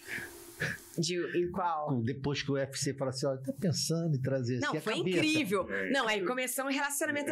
Não, mas assim, foram muitas, assim. Então eu pegava viagem minha de férias. O que que aconteceu? Quando eu, deu certo essa matéria, eu pegava viagem. Eu nem sei se eu só- tô falando, se eu tô lembrando cronologicamente, tá? Dos fatos, mas assim, viagem minha de férias, depois que eu consegui fazer a matéria, eu levava sempre uma câmera na mochila. Então, assim, eu tava de férias. Ah, sei lá, fui pra Nova York. Cara, eu pegava minhas férias, eu ia lá atrás do Renzo fazer matéria, eu ia sozinha. Tipo assim, eu ia na Porra, minha. acho o Renzo do, do caralho. Incrível. Então, assim, eu sempre, pô, eu- se eu fosse pra uma ilha deserta, eu levava uma câmera e um microfone. Vai que eu encontro uma luta lá diferente, sei lá, eu ficava pensando nisso. Então, isso tava no- em mim, assim, no, no meu dia a dia, na minha vontade mesmo de querer trazer coisa bacana. E aí, nessa minha, nesse meu namoro com o UFC, né, a gente já conversando, a minha entrada, é, com o sucesso do UFC, o Sheik é, Tarnum Bin Zayed, né, que é o de Abu Dhabi, comprou 10% da organização. E aí, não sei se vocês lembram dessa época, mas aí, para promover isso tudo, eles fizeram o primeiro evento é, do UFC em Abu Dhabi, a céu aberto, três cinturões, assim, era um evento grandioso. E eu falei, cara, quero estar lá. Em que ano foi isso? Cara, não lembro, acho que 2011, 2010, 2011. Joga aí, joga aí. Vamos lá, vai, vai falando que eu vou descobrir aqui. Vai, Ah, falando, vai falando aí, vai falando. É, beleza. E aí, nesse evento foi muito louco, que essa é uma história também que fala muito de mim. Que aí eu tava conversando com os meus chefes, assim, acho que foi do, o evento é, domingo à noite, segunda, não lembro. Eu tava falando com os meus futuros chefes ali americanos, eles falando assim: Paula, você já tá com a gente, a gente quer que você esteja com a gente, só que infelizmente pra esse evento não vai dar. É, a gente queria que você estivesse aqui com a gente, só que a gente teve muito problema pra tirar o visto dos brasileiros. Foi muita burocracia, a gente teve muito problema com os vistos dos brasileiros, então a gente não vai conseguir trazer você. Eu falei, não, mas eu vou, eu vou, eu vou. Eu não queria ficar fora, né, de um evento histórico desse. Eu falei, eu vou, eu vou de qualquer maneira. Pô, olha, a gente adoraria, mas não vai dar. Pum, desliguei o telefone. Cara, comecei o corre. Eu já entrei no computador, já comecei a entrar lá no site da embaixada, ver tudo que precisava, não sei o quê. Preenchi a papelada de visto na época. E aí demorava 10 dias pra avaliar. Eu falei, cara, eu vou perder o evento. 10 dias eu falei, não vou conseguir. O que, que eu fiz? Eu falei, ah, vou lá, pé na porta, preenchi tudo, não sei o quê. Fui pro canal Combate no dia seguinte, falei, olha, tenho que gravar tudo. Quarta-feira eu tô embarcando pra Abu Dhabi. Cheguei assim. Terça-feira eu fiquei, cara, internada no canal, só gravando tudo que eu tinha que gravar na semana. Eu falei, tô viajando pra Abu Dhabi. e eu, pô, arrumei minha passagem, hotel, tudo. E todo mundo falou assim, cara, você não vai conseguir embarcar. Eu falei, eu vou, eu vou. Beleza. Cara, che... fui. 2010, Foi pro aeroporto- 10 de abril de 2010. Então, tava lá. Em 10 de abril de 2010, onde minha história de fato com a UFC começou. Beleza, nesse corre, eles, ah, nesse corre, eu só dando entrar na papelada do visto, eu fui pro aeroporto. Né, né? Uma chuva, nunca vou me esquecer disso, assim, uma chuva torrencial, tipo chuva Arca de Noé. eu saindo de chuva, Arca de... aí eu já comecei a dar uma, comecei a ficar preocupada. Eu falei, cara, será que eu não tô lendo os sinais? Juro. já comecei a entrar na paranoia. Eu falei assim, caraca, que chuva é essa do nada? Eu já comecei a entrar numa paranoia. Cara, tudo dando errado. Tipo assim, tudo dando errado e eu já preocupada. Eu falei, cara, eu vou, eu vou. Beleza, cheguei na fila do check-in. O cara lá, pa passagem, hotel, não sei o que lá, visto. Na fila do check-in, no Brasil. Aí eu, então, é, eu entrei aqui no site do, do, do Emirados Árabes e aí eu preenchi aqui toda a papelada, mas eu vi que eu consigo resolver lá. E aí eu vi que. No aeroporto. É, né? eu vi que eu consigo resolver no aeroporto. Aí o cara, desculpa, mas você não vai conseguir resolver no aeroporto sem visto, você não embarca. Aí eu já fiquei preocupada. Eu falei, não, mas eu vi que eu pod- podia resolver lá que brasileiro em trânsito pode ficar 10 dias em Abu Dhabi. Eu li isso mesmo. Aí o cara falou assim: olha, desculpa, mas você não é brasileiro em trânsito. Seu destino final é Dubai. Cara, minha pressão caiu na hora. Eu virei assim pra trás e falei assim: qual o lugar mais perto de Dubai? E alguém me falou assim: Jordânia. Aí eu peguei no celular, comprei uma passagem, Dubai, Jordânia, pra 10 dias depois. Aí eu, tipo assim, cinco minutos eu falei assim: agora eu sou brasileira em trânsito. Tô embarcando. Pum. A Jordânia. É, eu comprei uma passagem pra 10 dias depois na Jordânia. Sim, sim. Então eu virei brasileira em trânsito na fila do check-in. E o cara, tipo assim, o cara foi meio babaca comigo. O cara, assim, vendo a minha movimentação, ele não queria me ajudar. Me fez assinar a maior papelada falando em árabe lá. Eu falei, cara, tô ferrada, né? Tipo assim, o cara falou assim: ó, você pode ser de- deportada quando você chegar. Cara, então assim, foi um terror. E você Eu foi à che- Jordânia? Não, não foi. Não, eu cancelei, né? Eu, fiz, eu dei a. eu- Pô, eu Peguei a fui Petra, brasileira, na real. É. Fui brasileira. Eu queria chegar. Cara, eu tinha que chegar. Minha missão era foco na missão. Eu tinha que chegar em Abu Dhabi. Cheguei. Mas assim, cheguei nessa adrenalina. Não, não, de uma- São 14 horas, né? Daqui lá. É, 14 horas sofrendo. 14 não, horas. É aí, avião, é isso 14 aí. horas sofrendo. Já tinha pego a chuvarca de Noé. O pior voo que eu já fiz na minha vida. Turbulência pra caramba. Eu falei assim, cara, eu não li os sinais. O que, que eu tô fazendo aqui? É, eu, eu vejo de outra forma. Eu vejo, eu vejo que. Falou, tem gente que vê, né? Porra, um monte de sinal negativo, eu vou embora. Não, pô. Eu penso que, caraca, Sinal um, meu é monte, um monte de a mãe provação falar. pra ver se eu quero ir mesmo, É, ver se eu- vale a enfim, pena ir. Tu Resumo, foi. resumo da ópera, Não, consegui, estava lá, cheguei lá, meus chefes não acreditaram. O que, que você tá fazendo aqui? Não, eles falaram assim, não, eles não falaram assim, não. A primeira coisa que ele falou assim, como é que você chegou aqui? Como é Tipo assim, eu cheguei no lobby do hotel, oi! E aí, maluco, quem duvidava? não, aí, tipo assim, eu entrei na UFC super bem, que eles falaram assim, cara, você consegue tudo. Tá, vamos assinar agora. Tipo assim, aí eu entrei no UFC assim, nessa vibe. Não, já tava conversando, já ia estar com eles, mas eu acho que esse. Participar desse evento, tá ali, mostrou pros caras o quanto você queria. Não, foi incrível chegar ali, né? Quanto você E queria. eu ter voltado também aqui, porque é super hostil o ambiente. Pô, aí você fez isso tudo, teve lá. E como é que começou o Q&A, que você não falou pra gente? Gente, Ele eu esqueceu. mudei a história total, né? Que vergonha. Olha só, você Ah, pode é? cortar essa parte. O Q&A é o seguinte, o Q&A é o Questions and Answers, perguntas e respostas que acontecem antes da pesagem do UFC. Então, esse trabalho começou com o UFC Brasil. Então, sempre antes do evento, existe um outro evento do UFC, que é a pesagem, que é um show pros, pros fãs do esporte, né? Verem os caras é, checando o peso da divisão, fazendo a encarada e tudo mais. Antes desse momento, tem o Perguntas e Respostas, que sempre tem um grande lutador convidado. Então, eu era apresentadora desse evento, que é incrível. Então, eu apresentava com o público ali na casa, casa cheia sempre, e transmissão ao vivo pro mundo inteiro. Então, era sempre mano. Divertidíssimo. E a gente recebia as maiores estrelas do esporte. E os caras sempre gente. ah, As, as mu- as mulheres também. O, o convidado era sempre gente boa. Sempre. E qual era o meu papel ali? De apresentadora. Então eu ficava de moderadora, microfone aberto pro público. Eu fazia algumas perguntas e moderava as perguntas também. Enfim, ficava recebendo as perguntas da galera. Era mais, mais ou menos assim. Dessas feras todas que você entrevistou, qual que te marcou mais? Então, vou falar de um, de um- do momento mais tenso, eu acho que eu já Tenso. vivi. Tá? Que foi num Q&A. Acho que é um momento... Eu me divirto muito. Eu acho que é o lugar que eu me sinto mais em casa é fazer ao vivo, com a galera, com a energia, assim. Eu adoro, tô em casa. Agora, o momento mais difícil e tenso que eu já vivi, acho que além de Abu Dhabi, é, foi num Q&A também, com o Conor McGregor aqui no Rio de Janeiro.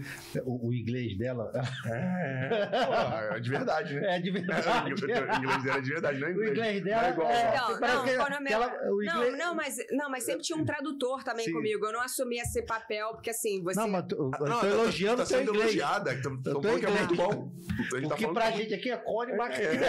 Ah, tá, pronúncia. A pronúncia é foda. Maneira, maneira. Então, mas olha só. É, Mas no Q&A, é, no Q&A, então, a gente recebeu, na época ali, do auge daquela rivalidade do José Aldo com o Conor, quem que trouxeram pro Maracanãzinho? O Conor. Pô. Cara, tudo pra dar errado, né? tudo. Tudo pra dar Tudo errado. pra dar errado. O pessoal querendo matar ele aqui. É, tudo pra dar ele é uma errado. barra, né? Exatamente. Agora, assim, será ele não, é assim mesmo ou é o personagem que ele fez? Mais ou né, menos, é. Ele, ele é meio assim, meio, ele é marrento, mas assim, cara, é cultural isso também, entendeu? Assim, é como ele se vende, é o personagem ali, mas ele é meio marrentão mesmo, mas tudo bem. É? É, o estilo dele. E eu acho que faz parte. É o estilo... Por exemplo, é diferente do Sony. O Chael Sony, ele é marrento, mas ele é um personagem. Desligou a câmera, ele é outra pessoa. Desligou a câmera, o cara é um gentleman. O Connor não. O Connor é meio marrentão real, assim.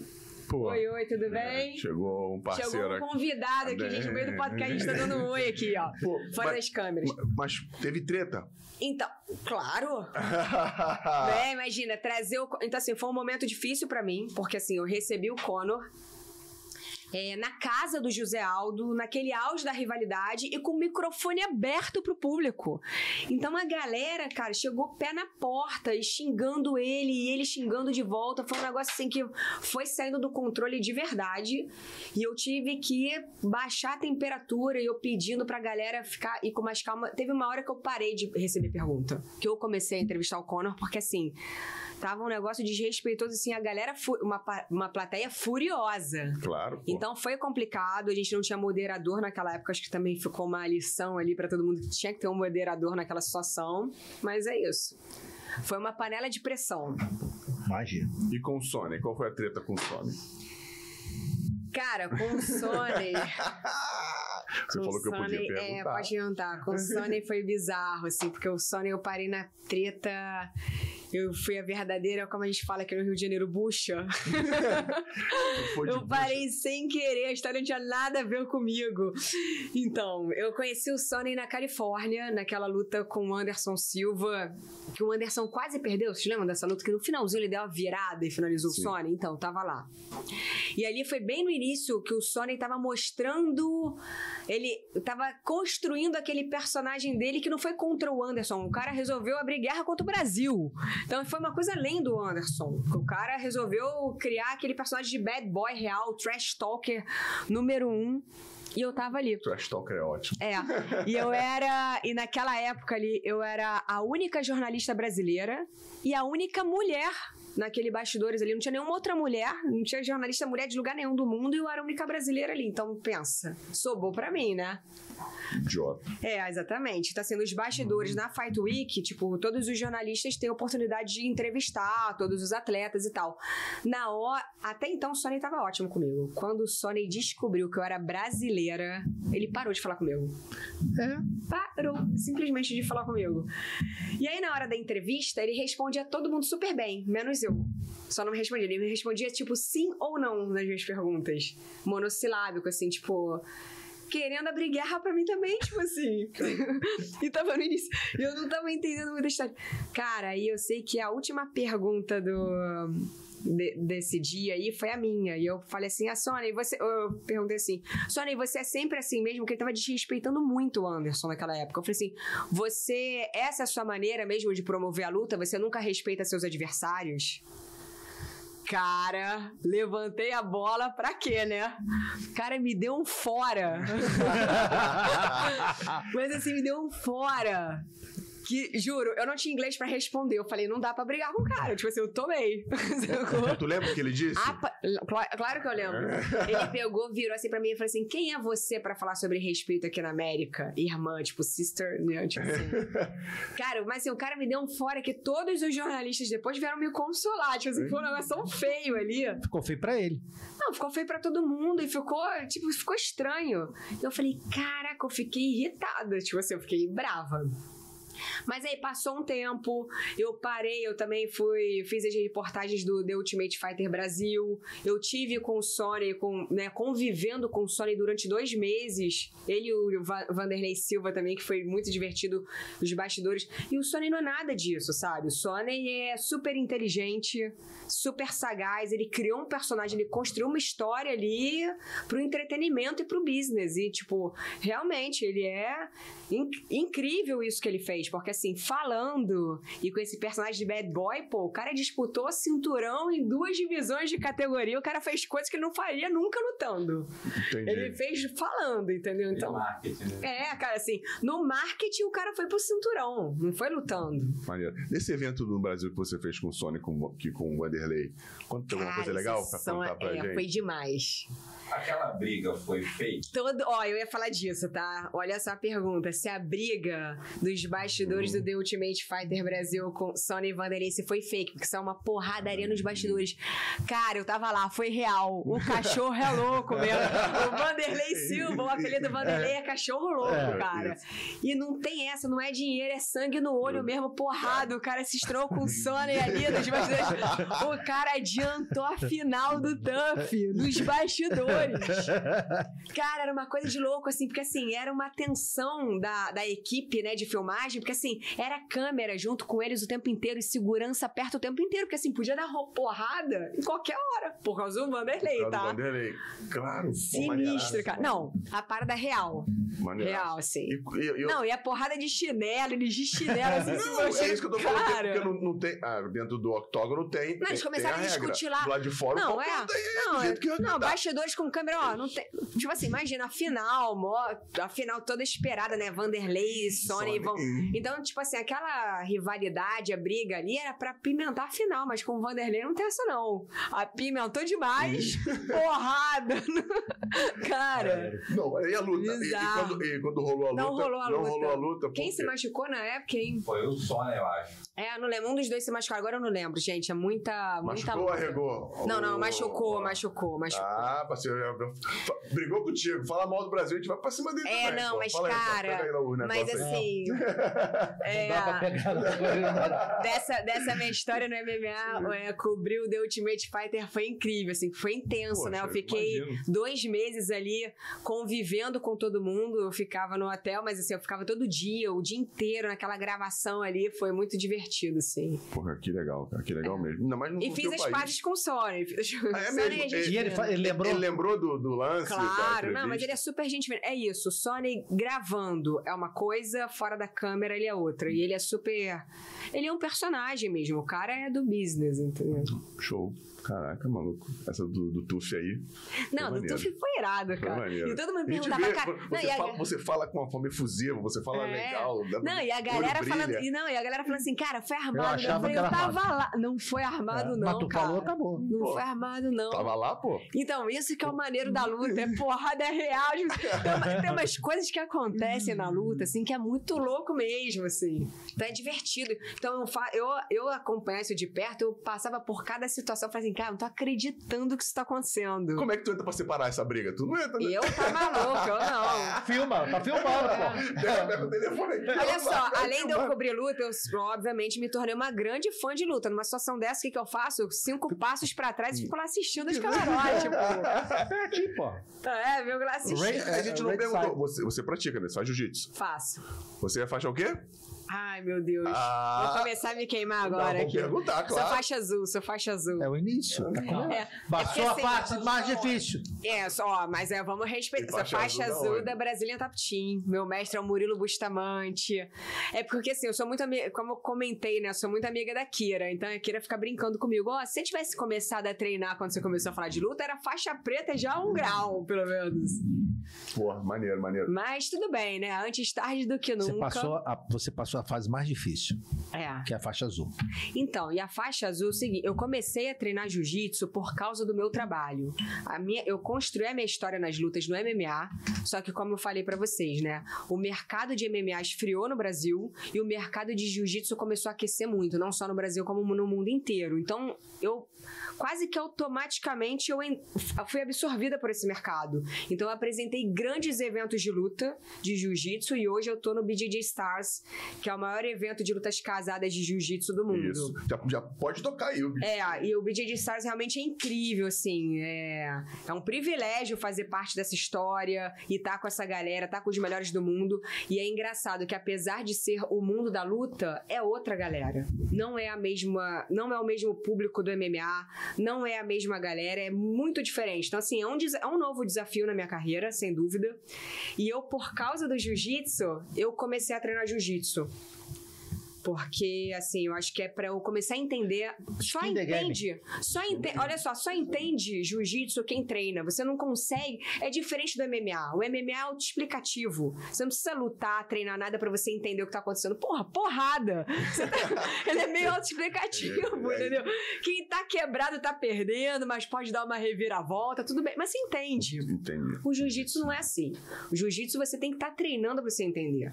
E aí eu comecei a treinar pra eu entender o meu trabalho. Então, assim, é um novo universo pra mim, é um desafio e tô sendo. Tá, tá sendo muito legal, tô, assim. Sinto que é um privilégio de estar fazendo parte dessa história do jiu-jitsu no mundo, não só do BJJ Stars, mas, cara, desse movimento do jiu-jitsu, de profissionalização, e tô levantando essa bandeira. Uma pergunta. Você falou da, da- da- do entendimento da técnica do jiu-jitsu para você poder é, entender a luta. né? Sim. Você, você acha que pode ser por isso que a popularização do jiu-jitsu é um pouco é um pouco mais lenta do que como foi do MMA que chegou e Claro. explodindo no, no mundo e É aqui no diferente, Brasil? é nicho, né? O jiu-jitsu é pra galera, tipo, do jiu-jitsu que acompanha esporte, porque assim, quem não entende é difícil você se conectar. Mas tudo bem, os esportes de uma maneira geral são assim, vamos lá. E tem uma, tem uma questão cultural. E ia falar isso agora, porque a cultura do, do, do esporte do jiu-jitsu é muito benéfica para quem pratica. Entende? A gente estava falando isso aqui antes, né? Da, da disciplina, do É. autocontrole. Já foi tempo que o cara que fazia jiu-jitsu aí ficava saindo na porrada na rua, principalmente aqui no Rio de Janeiro. Ó, a gente, você a gente treina? viveu isso. O quê? Você não treina jiu-jitsu, né? Não, eles Então, treinam. mas por exemplo, ó, você não É. treina Pô, me jiu-jitsu. o cara com a carcaça dessa tudo no xadrez. Pô, eu jogo, gente, tá? Meu, foi meu primeiro esporte. Não, vou falar mal, não, Mas, fala mas mal. ele tá, tá me sacaneando, eu não posso permitir. É seguinte, vou fazer a pergunta pra você que não treina, você é um ótimo exemplo. Se você assistiu uma competição de jiu-jitsu, e aí? Eu só vou, eu vou saber quando o cara é um mata-leão, um armlock, um americana e só. Tu sabe É. isso? Sei, pô, meu cunhado é faixa preta, pô. Você sabe o que é americana? Americano é aquele do ombro que tu faz assim pra trás. Ah. Não é esse? É. O armlock é o braço e o mata-leão, que eu devo mostrar pra Não. ele. Isso Passa vergonha? Ah, me respeita. Aí, tá vendo? Ah, me respeita. pô. É, então, assim, olha, se, grande. sa- se sa- é. Bom, se sair uma finalização, você vai saber que isso é uma finalização, mas assim, o desenrolar da Não, luta você não consegue. Ganhar um pontinho aqui, É. outro ali, não, não vou saber. Mas tudo bem, assim, é, tudo, tudo bem também ser dessa maneira, porque assim, faz parte do nicho. Vamos lá. Se você não acompanha tênis, você também não vai saber o que, que tá acontecendo. Sim. Se você não gosta de basquete, você também não vai entender a pontuação. E tudo bem, é isso. Não, porque eu acho, eu acho, eu acho para a nossa sociedade, eu sei que tem as dificuldades, a gente vive num país que, que socioculturalmente tem muita dificuldade, mas eu acho que seria legal para as crianças, pela disciplina, pela conduta, sabe? E a gente é, é muito, é muito virado só pro futebol. Olha, eu Entendeu? sou super suspeita pra falar. Eu acho assim, o Brasil é o país do futebol e é o país da luta também. Ó, então faça isso. É isso, o país do fute... o país dos esportes, né? Hoje do surf também, com grandes campeões, assim, o, o Brasil é o país dos esportes. Então, assim, a gente teve falando um pouco aqui do, do da nossa nação, né? Acho que a gente tem pouco investimento mesmo para os esportes de uma Isso. maneira geral. Isso. Então, isso é uma questão muito delicada. Então, assim, eu acho que a gente tem que aproveitar. A gente tem grandes campeões. E, cara, para você se tornar o melhor do mundo, do mundo, sem recurso, sem patrocínio, sem apoio, cara, olha o nível do talento que eles têm, né? Que briga que os caras têm que entrar para serem, para se para chegarem ali no número um do pódio sem apoio nenhum. E a gente vê isso com atletas olímpicos sabe? Incrível. É. Então, assim, o, Bra- o Brasil realmente tem assim, é uma potência, uma- é um celeiro de grandes campeões em vários esportes. É porque assim, a gente tem toda essa paixão, né, pelo futebol, a paixão nacional, que é uma coisa realmente impressionante. Só que além do futebol, a gente teve toda essa. Pô, todo mundo viveu esse boom do MMA aqui no Brasil com o UFC. Agora o UFC tá voltando pro Brasil, já anunciou, né? Em janeiro de 2023, vamos ter mais uma edição do UFC aqui no Brasil. Então mostra a força do Brasil em outros esportes também. Então é isso, é o país da luta, é o país do futebol, o país da luta, é o país do surf, o país de todos os esportes. Porque a gente precisa de mais apoio, mais incentivo. Legal. O brasileiro gosta de ganhar.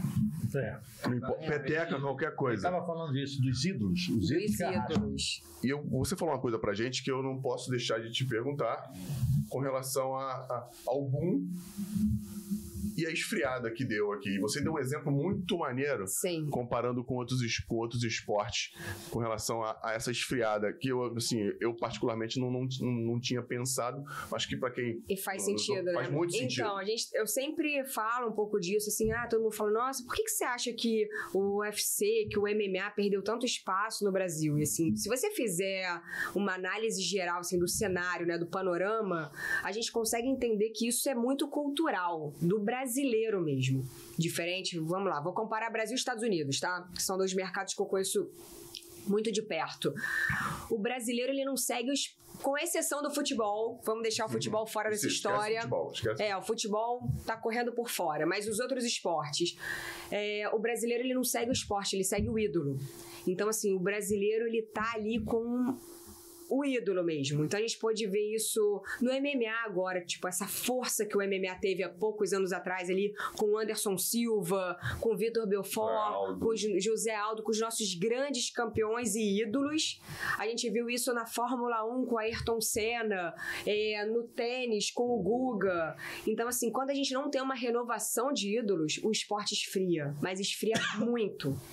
Então, assim, ele perde mesmo. Então, assim, imagina, é, o MMA, né? Eu que trabalho com, trabalho com lutas, né? Com esse mercado há tantos anos. Eu trabalhei tantos anos num esporte tão de nicho, falando ali com a galera que acompanhava mesmo. Mas, de repente, eu vi o boom do esporte, uma senhorinha falando sobre MMA, querendo discutir comigo. Falando do dinossauro Exatamente, assim, de senhorinha a pessoas que não entendiam absolutamente nada, querendo, tipo assim, dar opinião sobre o final da luta, sobre o resultado. Assim, de, muito legal isso, por exemplo, você mostrar a força do esporte ali, o apelo. Mas isso acontece por causa do ídolo, né? Tirando o futebol, que é uma coisa de bandeira, de time, é outra história. claro e como então foi isso que, a essa- gente- isso que a gente viu acontecer. E aí, essa, e a- o que, que tem de tão difícil, cara, no esporte? Vamos falar do MMA. Hoje, a gente tem grandes campeões brasileiros no MMA e dentro do UFC. Só que não tem essa construção do ídolo. Então, assim, a gente tem pessoas que fizeram, têm feitos incríveis, só que Hoje quem está dominando os grandes feitos da- daqui é- são as meninas, né? é isso aí pô fala um pouco da Amanda pra gente cara Tem a Amanda, cara, tem Amanda a, Nunes. tem a outra também, a a Cláudia Gadelha, É, a Cláudia Gadelha, ela não luta mais. É super minha amiga, É. adoro, sou fã, mas fez, um, fez um, um trabalho também muito maneiro, né? É, não, todas as mulheres, enfim, grandes atletas, pô, Charles do Bronx, Charles e, e tem tantos aí também aí na, já Davidson Figueiredo e tantos. tem um que é amigo seu né Patrick como é que é o nome dele no UFC ou no Get? Tá lá no Get. Não, tem tantos assim, sabe? E aí a questão dessa, né, do ídolo e do campeão. Então, assim, são várias questões. É, também eu acho que por é, para buscar o melhor treinamento, a maioria dos atletas acabaram Saindo. mudando, é, saindo do nosso país indo para os Estados Unidos, então também fica mais difícil de trabalhar a imagem desses atletas. Então, assim, são várias questões envolvidas, sabe? Entendi. Então é complexo falar, porque não é só. É, uma- é a construção do ídolo também. E aí, morando fora é complicado. é difícil é difícil mesmo Expliquei Está- bem? muito bem a gente tá chegando ao fim mas eu não posso Ah, foi ótimo. mas não mas não acabou não a gente vai, ia- não vai correr não Acabou que a gente falou assim: ah, a gente não vai falar muito de luta hoje, não. Né? Então tá. Falei pra você que a parada é sobre você. Aqui, futebol agora tá à parte. É, a gente sabe que o o UFC Mas pode saiu. perguntar do futebol também, não tem problema não. Olha aí. O, Qual o teu time? Pronto, é a pergunta. tá vendo? Qual Ninguém teu mandou time? da brecha. Agora fala aí. Não, eu falo de boa. De boa. fala aí, pô. Eu falo super de boa. Acabaram de me fazer essa pergunta, inclusive. É, ontem me perguntaram isso. Eu falei que eu, eu não tenho time, gente. Tá boa essa resposta? Vocês querem a resposta completa, né? É que eu tava brincando aqui nos bastidores. É Brasília Top Team. Não, então eu tava brincando aqui nos bastidores. Eu falei assim: é, realmente, eu não acompanho futebol, não acompanho mesmo, assim, muito. É, e aí acabou não tendo time e eu fiquei brincando aqui nos bastidores. Por isso estão me botando aqui na saia justas. Eu, eu- na saia Na justa eu fogueira. vou contar. Tô é, te botando na fogueira. Eu fico brincando que depende do namorado, né? Eu visto a camisa. Sou joga- jogador profissional. jogador profissional. Tá com passe. É isso. namorado, qual é seu time, querido? Muito esperto. Gostei. Tá certo. Ai, tá jogador profissional, sim. Não, tá certo, porra. Muito bom. Você Muito jogou em vários clubes. Isso não- aí. E aí, você era o time do clube. Não. Não, mas você tinha que falar isso. Hum, também não. Ah, você não pode estar vestindo uma camisa de um e falar. Não, não. ah, é, Você não fala. Você Ó, vamos jogar isso, vamos jogar isso pra história do amor. Assim, ó, eu tô com você, mas eu amo o outro. Pô, tem isso, amor. Não, mas não tem amor. tem- Ali é razão, é profissional. Então, eu, assim, eu, tô, eu tô igual jogador profissional. Tá aí. ó, eu visto a camisa. É Foi contratada. É só tu. É isso. É só não dizer que ama. Ela foi contratada, ela tá, to- ela tá jogando. Ela, ela É, olha só, não, eu não. Beijo Eu escudo não- e tudo. É, Ela beija. Claro, canto hino, É. canto hino. É só- É só não dizer que ama. É. E aí, torce pra esse time? Ama. Não, não, não amo ninguém. Eu não tô, tô aqui, ó, profissional, caraca, aqui, ó, vamos lá. E, e- aí, quando você é colocado à prova, tu tem que ser a Vera. Porque aí é ali que você. O, o Perini, ele fala que o. Acho que é o. Não sei, não sei qual é o romano que diz que é na arena que os gladiadores pedem conselhos. E é ali que tu faz. Quando te jogam na te arena. botaram uma saia justa dessa, assim? Acabei, eu falei pra você aquela história do repórter. Eu fui. Vou, falar aqui. Eu fui receber. Eu fui fazer uma. É, tem que falar gravando. Não, claro, não. vale Não falar comigo não bastidores, não. Eu tô falando tudo dos a, bastidores, a- a poxa. imprensa, a imprensa gostava muito de mim porque eles falavam que eu falava a verdade. Logo, era o que eles queriam ouvir. Eu fui, eu fui apresentado no Vasco. Tinha acabado de chegar, eu voltei da, da Alemanha. E, enfim, eu joguei a vida inteira no Flamengo, todo mundo sabia disso. E um repórter, um engraçado lá, que eu não me lembro o nome, acho que a minha mente é tão seletiva que eu não, não vou dar ibope pra esse idiota. Ele perguntou: Ah, beleza, tá chegando aqui no Vasco, mas sempre disseram que você tinha uma tatuagem do Flamengo. Cara, na E hora. você tem? Não, não, mas eu vou, te, eu vou te. A minha resposta foi bem legal. Foi muito, foi muito pertinente pro momento. Nem eu acreditei que falei aqui, ó. Aí eu perguntei pra ele: Você tem tatuagem da, da rádio que você trabalha? Ele falou: Não. Rádio Tupi. Por quê? Não, não foi o cara da Tupi, não. Eu falei Tupi como um exemplo. O da Tupi é meu parceiro. Aí eu falei: Tem? Ele falou: Não. Tá respondendo a tua pergunta.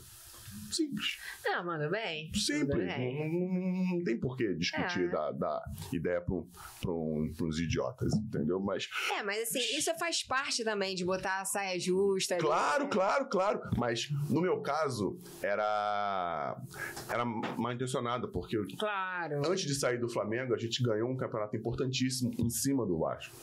E aí você entra no Vasco. N- é, e, e eu, eu, é eu era eu era, eu era peça, como eu vou te dizer. É, eu era numa. Teste de ferro é feio, mas eu era uma das caras do- da equipe vencedora. Não, e o legal é o seguinte, que o Anselmo, que é o agente, A né? gente deve- Foi meu Foi último agente. você que fez essa contratação, botar ele no Vasco, né? Foi você, não foi? Fiz a renovação Fiz a renovação do meu contrato no Vasco. no Vasco. A Ele foi sozinho, e eu entrei, mudei a vida dele. É pra pior. Ele mudou, ele mudou minha vida. quando- Não, ele mudou minha vida quando eu saí. Quando, quando eu saí do, do futebol, ele mudou minha vida. É isso aí. De verdade. Quando eu parei. É. essa- Perfeito, eu não vou sair nunca. Muito bom, Iberê. Por isso que vocês são importantes pra caramba, tá ligado, Patrick? Viu, rapaziada? Sem os caras, nós não somos nada. Não, aí eu- agora que o papo de luta, você tá quase que intimado pra começar a treinar, né? Você tá com faixa preta, ó, seu agente faixa preta aqui. mas- Vem cá, não dava nem pra discutir com ele, né, o contrato. Como é que você discute o contrato do seu agente Sou, faixa sou, preta? sou bonzinho. Ele é bonzinho, ele é bonzinho, não tem conversa. Ou vai pro bem ou vai Faixa, pro bem. é, faixa- Tem a Cara, faixa preta pistola. não, eu não consigo fazer, eu não tenho, eu não tenho ombros pra. Não tenho ombros, não tenho punho, o futebol. Te estragou, né? Estragou não. É, eu, eu tenho, eu, eu carrego Tô uma herança. Eu gente. carrego uma herança. Tô Uma- brincando, uma- esporte, ó, atleta Eu profissional carrego não uma é herança assim. física. É eu carrego uma herança física dolorosa. Entendeu? Não ruim, só o que eu dolorosa. falo também é o seguinte, atleta profissional de todos os esportes não é uma vida saudável, né? Não. Você leva o corpo no limite ali durante Não, muitos destrói, anos, destrói que, cara, Não, não. difícil. Não, eu já tive uns momentos bem, até perigosos uma vez aí, que depois eu conto pra galera. Se quiser saber, eu falo agora. É, fala uma parada. A gente tá sabendo que o, o, o UFC no Brasil perdeu a sua casa, né? De sempre, né? Ele saiu da, da, da TV Globo e vai Sim. pra Band.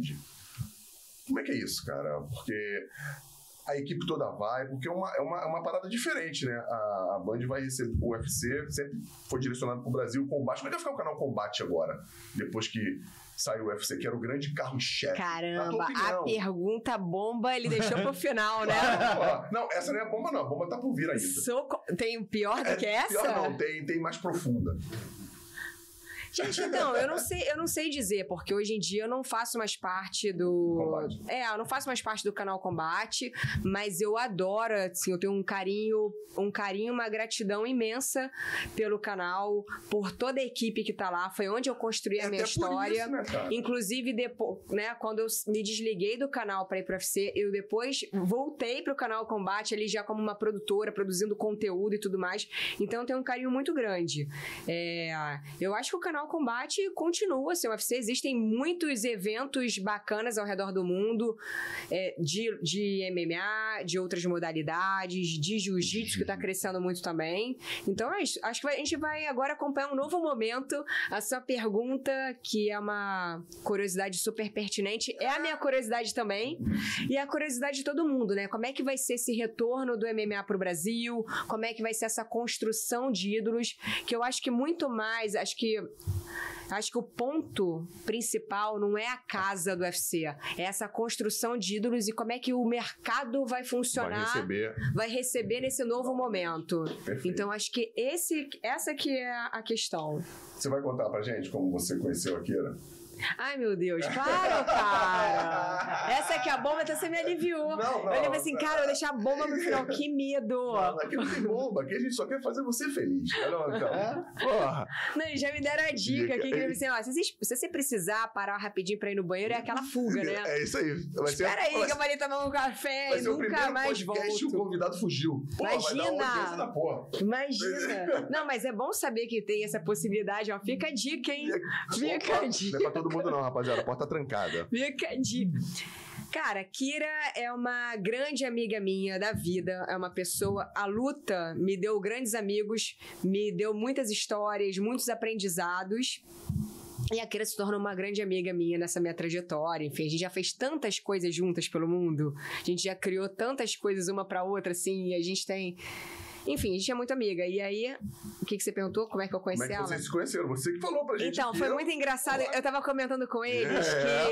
que agora, né, com essa força do podcast, o primeiro podcast que eu participei foi o da Kira. Há pouco tempo atrás, Eu vi, inclusive. eu vi. Eu nunca tinha feito um podcast. E eu não tinha noção como é que era, assim, o que, que eu tinha que. Né? Eu falei assim: bom, ela vai falar sobre o mundo da luta. Zero. Ela falou só, assim, só falou vida pessoal, até porque a gente é muito amiga. Então ela já começou jogando as bombas, como a gente se conheceu, por causa de um ex-namorado nosso. Tipo assim, já Eita. começou. Não, olha ele, quem. Ele Eu, falou ó, eita, falou eita, Ah, falou eita, eita. falou eita. Tá- tá preocupada. Tá bom, mas olha só, quem ficou na curiosidade, o quem eu já esqueci, enfim. E- Não, isso Não. não vale a- como eu falei, não vale a pena lembrar. Falecido. Não Falecido. É, não vale a falecido. pena lembrar. Oh, vale. Mas, gente, olha só. Como você conheceu a Kira? Foi, era, É isso, foi. foi Ela uma, uma, uma coincidência de namorados. Não foi? É, foi uma coincidência de namorados. É, a gente namorou a mesma pessoa, obviamente em momentos diferentes. claro, deixa eu deixar que claro. fique claro Que como a fique história claro. da roupa, de, da Playboy, de, É, vestida. Exatamente. Playboy vestida e aquele momento namorados em diferente. momentos diferentes. Pô, imagina se fosse o mesmo. Não, dá muito ruim pra mim, né? Que medo. Que imagina, mesmo de que mulher desavisada, a outra não quer saber, né? Tipo, sei Não, mas que bom, foi dessa forma e vocês se tornaram amigas e. Não, foi uma coincidência. E aí eu reencontrei. E aí, quando eu entrei no canal Combate, uma das minhas primeiras entrevistas foi com a Kira e nessa, nesse clima Ela aí. tirando aqui, ó. Exatamente. Aqui, Foi exatamente assim, cara. Foi nesse clima. aí. Só que assim, eu nem sabia, porque assim, pô, termina um namoro, você não sabe, sei lá onde É que porque tá você não andando o pega ex. histórico, né? Uhum. Não dá pra você É mandar porque normalmente é normalmente é o seguinte, que a da vez fica sabe do passado do, cara. Acha a partir do sabe. momento que terminou, você não fica procurando saber. O que tá acontecendo É, e agora? é uma coisa nem de procurar o passado, mas assim, curiosidade, sei lá, saber quem é a última ex-namorada do cara. É uma coisa normal, acho que. Não sei. Eu não, sei lá. eu não peço, não. Eu Só não peço que- histórico, não. Ah, mas a gente era muito novinha, enfim. Aí a Kira sabia quem eu era, quem eu era por causa disso, essa coincidência. E aí a gente acabou parando numa matéria e a gente ficou super amiga, enfim.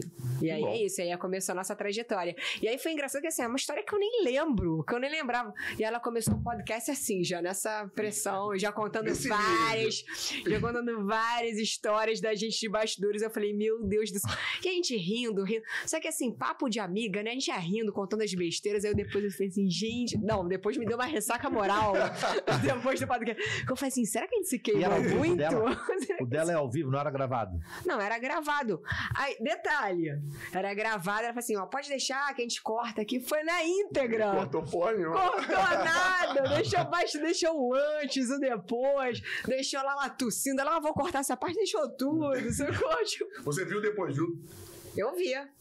Então a gente foi bonzinho com ela.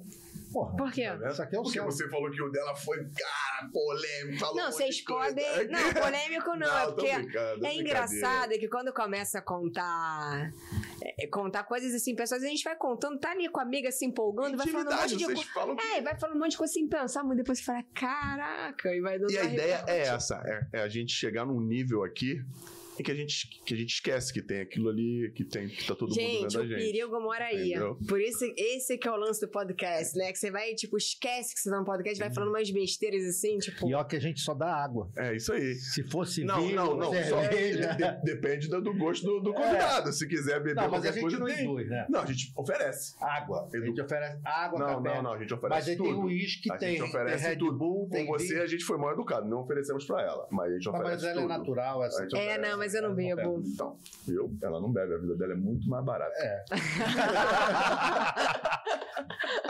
Verdade. Muito mais É, barato. eu não viu que eu já gastei bebo. com birita na minha vida. Pra terminar, eu tenho que te perguntar isso. E olha a cara dele, gente. É a Porque- bomba. Não, essa, não, não, essa não, cara não, é é, não é bomba, não. É, como é que você sentiu o que aconteceu com, com o Lu? Caramba, é bomba, né? É, É a bomba. gente tá Porque vindo. Quando é que vai, quando é que vai pro ar essa E foi, podcast? foi uma coincidência. Vai pro ar semana que vem, né? Não sei, a gente vai decidir. De- dependendo do que acontecer, pode ir terça-feira. Sim. Por quê? É, é muito recente. Foi coincidência você ter vindo aqui, a gente ter construído a sua vinda perto de uma tragédia, da É. forma que aconteceu. E eu acho que, como uma pessoa que conhece, conheceu, eu acho que não, não ia ser legal se eu não. Se você não quiser falar nada, eu te respeito. Não, claro que eu vou falar. não, você não. Eu acho não- que o. hum, Nossa, a gente tá acompanhando. A gente acompanhou, né? Uma tragédia, assim, que chocou. Eu acho que o mundo inteiro, não só o mundo da luta, não só o mundo do esporte, mas, enfim, todo mundo da maneira brutal que foi. É uma atrocidade social. É, de uma maldade, assim, de um. E realmente, assim, pegou todo mundo em choque. Eu acordei domingo de manhã com essa notícia, né? O que aconteceu com o Lu aconteceu durante a madrugada, então, imagina, todo mundo já amanheceu. Nos WhatsApp. É, não, com, com mensagens bombando. E foi muito triste, assim, foi muito triste. Eu tô vivendo, na verdade, esse luto, né, dele, da comunidade da luta e de acompanhar todo o desenrolar dessa história todos os dias. Eu tô vivendo isso muito de perto. O Lu é, foi a primeira pessoa ali que eu. Entrevistei, que eu acompanhei, quando eu entrei no mundo do jiu-jitsu, eu já tinha entrevistado muitas pessoas do jiu-jitsu, obviamente, mas quando eu entrei no mercado do jiu-jitsu, ele era. Acho que ele teve em praticamente todos os eventos que eu apresentei, olha que coincidência. E uma pessoa sempre muito querida, muito generosa, ele era uma grande estrela, um dos maiores ídolos da história da arte suave. Eu acho que não tinha nem noção do tamanho dele, de uma simplicidade, de uma humildade e sempre com uma alegria. Ele era tipo um menino assim muito, muito querido por todos, assim, unanimidade. E foi sempre muito generoso também comigo nessa minha entrada do esporte. Então eu senti muito. Não era uma pessoa próxima, não era amiga, mas era uma pessoa assim que eu gostava muito, assim, toda vez que eu encontrava, todo mundo se sentia bem, assim. Então acho que foi um grande privilégio, uma grande sorte de quem pôde conhecer o Leandro Lô que ele era realmente um cara muito especial, muito diferenciado, não só no tatame, mas a história de vida, como ele levou a vida dele, e tá sendo muito triste assim para todo mundo. Todo mundo, todos os amigos próximos, a família. O último evento que eu apresentei de jiu-jitsu do BJJ Stars, eu, ele lutou. E o engraçado, ele lutou, ele acabou perdendo uma luta importante e eu fiz um texto gigantesco para ele depois dessa luta é, falando de tudo que ele representava no esporte, como a gente, como todos eram fãs dele, inclusive eu. E eu fiquei tão em choque com essa notícia que acho que está todo mundo digerindo ainda vai demorar muito tempo. Então agora é a gente cobrar por justiça e um, e tá todo mundo se organizando, né? Já tem muitas pessoas da comunidade da luta estão organizando o Instituto Leandro Lô. Então, quem puder entra. Oh, que maneiro. É, quem puder entra na, na internet, nas mídias sociais de todo mundo que é da luta. Eu também divulguei isso pra caramba, que é pra gente continuar com a história do Leandro Lô, que é um grande exemplo dentro do esporte. E eu acho que é isso que a gente tem que levar dele, essa imagem incrível dele. Ele deixou um grande legado. Vamos, vamos fazer isso. Até a gente do Storycast aqui vão tocar pra frente esse Sim. ano do Instituto. É bem difícil. Não, acredito que seja difícil. É, eu quase não vim hoje, eu tava comentando isso com vocês, né? Que quase não rolou esse podcast também, que eu tava vivendo muito isso, mas Não, resolvi e- vir. E, e, além de todo o processo, de todo o nosso papo, que foi muito leve, mas eu, eu tinha que falar disso, porque além de- do seu relacionamento, a, a galera tem que conhecer um pouco mais. A gente falou até do pouco de divulgação, todo mundo só conhece, sabe o que aconteceu, mas não o ser humano que tinha atrás do campeão, do grande campeão que ele era. Não só da luta, como da vida também. E é um, é um você? menino que veio de um. tem uma história humilde e que construiu tudo, e sempre com uma leveza, uma alegria. Então, seus amigos próximos dele falando assim: nossa, o Lô viveu. Ele vivia a vida intensamente e de boa, e com uma alegria de viver e vivendo um dia de cada vez, e sempre ajudando quem ele podia, sabe? Tipo, e ele era leve, assim, divertido, uma pessoa que ele alegrava o ambiente. Ele entrava, ele alegrava o ambiente com as dancinhas dele. Isso era uma coisa muito característica É, dele. o, e o Patrick falou que você era uma das únicas, ou a única, que conseguia fazer com que ele fizesse a dancinha fora do, do tatame, nas entrevistas. Fora tatame não, É, no no- tatame. no eu, tatame, eu promovi é, já algumas promover dancinhas do Lô, do tipo Lô. assim, ele vencendo a luta, aí eu colocava música lá pra ele dançar. Então, assim, teve até um vídeo, né, que bombou pra caramba desse, um pós-luta dele que ele ganhou e que, tipo, eu combinei com o DJ que caso ele ganhasse, e combinei com ele também, claro, caso ele ganhasse, a gente ia colocar uma comemoração na especialidade do campeão, né? E aí ele deu um show de dança, assim, ele era esse cara, ale- leve, alegre, entendeu? Que dava um show de jiu-jitsu impressionante, showzaço de jiu-jitsu, o show depois também, mas com essa alegria dele, essa leveza dele de viver. Então é uma perda que tá sendo muito difícil pra todo mundo, assim, ninguém tá digerindo a maneira que foi, a brutalidade que foi. E é isso. Que, que as lembranças fiquem sendo essas, as do, da dancinha, do Não, as sorriso. lembranças vão ser as melhores dos sorrisos. possíveis e, E que justiça seja feita. A gente tá aqui pra É cobrar justiça. A gente tem o- a tristeza igual como é que, era, o- como é que fazia no jogo quando acabava. É. Ah, Muito obrigado pela você ter vindo, por ter batido esse papo com a gente, Nossa, foi ótimo.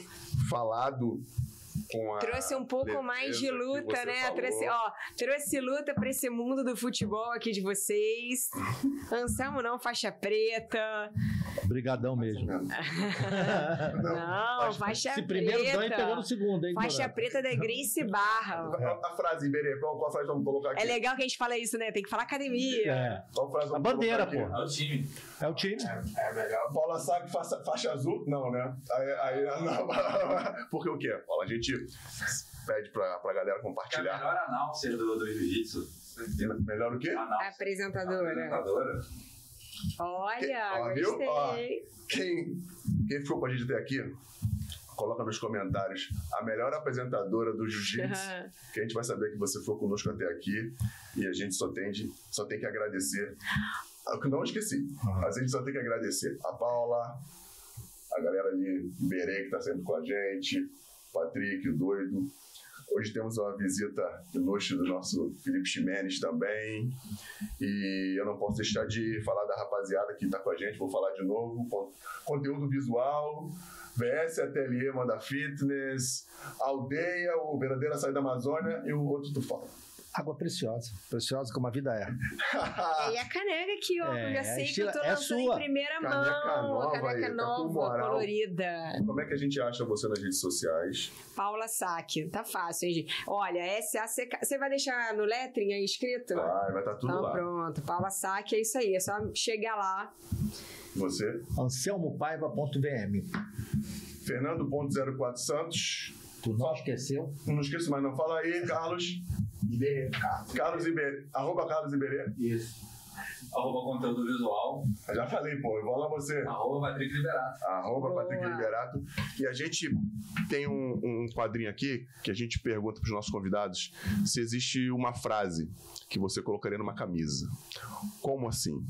Uma frase que você segue, uma frase que você se espelha, que você queria gente, é passar para coisa as difícil. pessoas. Você podia ter me contado isso hoje pra eu Ah, pensar. não, não, tem não, tempo, não, tem tempo. não, Tem uns não. 15 minutos pra Você tem pensar. meia hora para pensar juro. Não, tem várias frases que eu adoro, mas calma aí, Então. não, não sei agora sobre pressão assim, gente. Não, não tem pressão, aqui é leveza. Toma uma água, e respira. Pensa. É, pensa numa frase que você gostaria, É até pelo momento que você vive, enfim. Cara, toda vez que Uma você fala isso, eu frase. lembro a frase de um convidado nosso. Ah, que qual falou, é a frase? Que ele falou assim: é, beber antes do meio-dia é alcoolismo.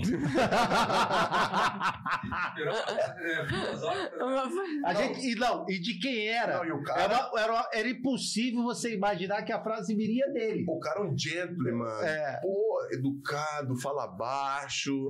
ah, sabe quem é? Fala baixo. Oliveira. E aí, fala aí. Beber antes do meio-dia é alcoolismo. Não, a galera Acabou. A galera caiu. Ah, acabou. Pum, nem, nem, nem encerrei. Mas eu sei que ela, como uma. Não, ela uma, não uma, bebe. uma entrevistadora. Não, uma, uma jornalista entrevistadora. Eu tô falando aqui, ela tá pensando. Gente, eu tô pensando, não, eu vou ter que colar aqui. Não, tem várias frases que eu acho bacana. Tem muita gente que me inspira, assim. Hum. Ó, se estiver ruim, olha pra parede. Como assim? Só tem inspiração aí. Não, só tem. inspi- Olha Não, pra- claro, só olha- tem. Ó, Ó quem tá aí do lado. Ayrton Senna, Ó, aqui também máximo. tem. Aqui também tem. Se você quiser, ó. Eu comecei a te seguir agora e já vi umas frases super legais. Assim. Já, então fala, me ajuda. Fala que eu, fala que Pode eu olhar, postei. pode olhar aí que a gente eu vou olhar no meu Pega colar. Não, Cola eu aí, tenho cola. várias frases no meu Instagram aqui, ó. frases super legais. Quais que você, qual que você gostou? Não, aí não vale.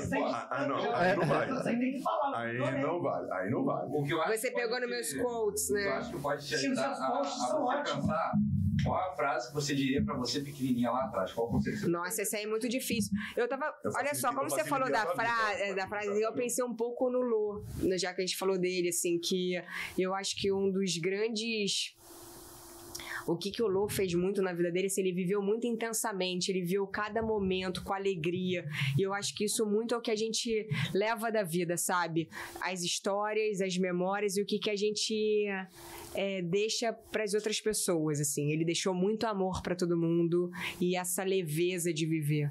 Então acho que isso é uma não é uma frase, gente. Eu tô falando que um- uma das Pode coisas ser que um mantra, deixou. pode ser uma coisa que você gostaria. Faz isso? Faz sentido? Faz Faz. sentido. Faz sentido o que você achar que faz. A gente tá É, eu acho que é que pelo momento do Lô mesmo, assim. Porque tem muitas coisas que. ah, Você tá falando das minhas frases que você viu? É?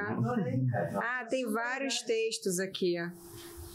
Tem, ó, tem uma frasezinha aqui. Tô, tô colando de mim mesma. Aí, aí vale.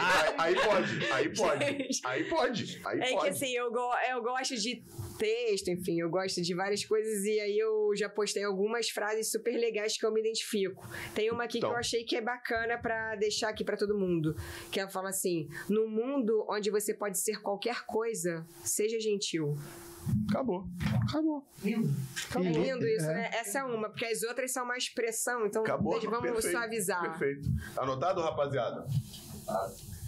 Então, podemos, né? É. Podemos, depois de duas Eu, horas. vou- é, eu botei, deixei duas frases. Não, duas não, ficou perfeito. Depois de duas horas, você acha que. Duas Achou a frase? horas. Ah, não, não. Ah, não. eu pra achar a frase. Não, gente, eu tenho isso. várias frases. Não, sacanagem mesmo. Eu não ia falar isso, tá vendo? É por isso que a gente tá junto, entendeu? É por isso que a gente tá junto. Eu ia falar Ah. depois de duas horas, que não pareceram duas horas, que foram tão rápido. A gente te agradece muito por ter Ah, eu que agradeço o Obrigadão mesmo. Pela convite. disponibilidade, pelo, pela simpatia. Não, eu adorei invadir essa galera aqui do futebol, trazer um pouco de luta, mas eu tava aqui segura Já vou te com avisar a que eu vou estar ausente em outubro. Eu acho que eles vão te chamar É, pra vir pra cá. Que eu vou, Ué, ah, porque vo fica eu voltando? vou pro Não, Everest. Ah, ó, que irado! Pô, podia convidar a trip, ó, vamos fazer a trip geral Everest. Vou Entendeu? Vai começar com a- Você vai pra, pra Campo- primeira pro é. Campo Base? É quanto tempo de aventura? São Quantos dias? 20 Nove dias. Ah, nove? Achei que fosse mais. Nove dias. Vou com a Karina Oliane. Sério? Que irado. Nossa, sou super fã dela. Também. Aí, Karina, Sou super fã de dela. Depois, manda, depois eu mando a, a fatura. Não, não, dá o desconto pro rapaz. Que é caro. Não, é pô, não, que isso, baratinho, pô. Caramba, mas você vai lá pra, com ela pra, como assim? Como Ela fez uma excursão, Ah. né? Que é a Epic, Epic Shots. Eu não sei falar inglês como ela fala. Então ela, ela deixa constrangida Tá aqui. bom, tá bom. E aí. É, Ah, ela- eu ela- deixo é, ela, constrangida? Porque vai bem. Ah, pelo... Pela, pela pronúncia. Ah, pela pronúncia, Então. tá. ela, mar... ela fez um grupo. Né, que as pessoas é, chegam em Katmandu no dia 8. Gente, eu quero ir também. É, Eu não quero ser co-host, não. Eu quero, Eu vou não, eu quero, eu quero ir na trip do Everest. É, eu vou te mandar. Você foi no meu Aí. coração. Não, eu leio meu tudo sonho. sobre, so- sobre o negócio de Everest. Eu já Tô brincando, mas ó, se não rolar, eu, vou- com o maior prazer eu estaria não, aqui. Não, já, já, já É. Mas- desdenhou da parada aí. Eu tô revoltado aqui, maluco.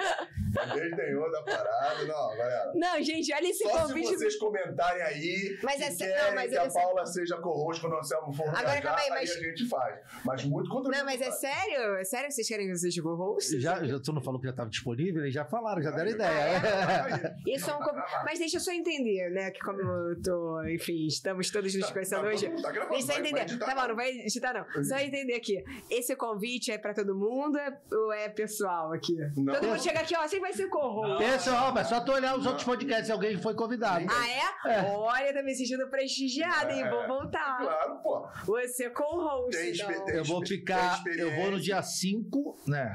É, Mas vai ter cinco. que entender o entrevistado. Mas você vê que mesmo se não entender, eu me viro aqui. hein? Eu, eu, não, olha pra mim, pô.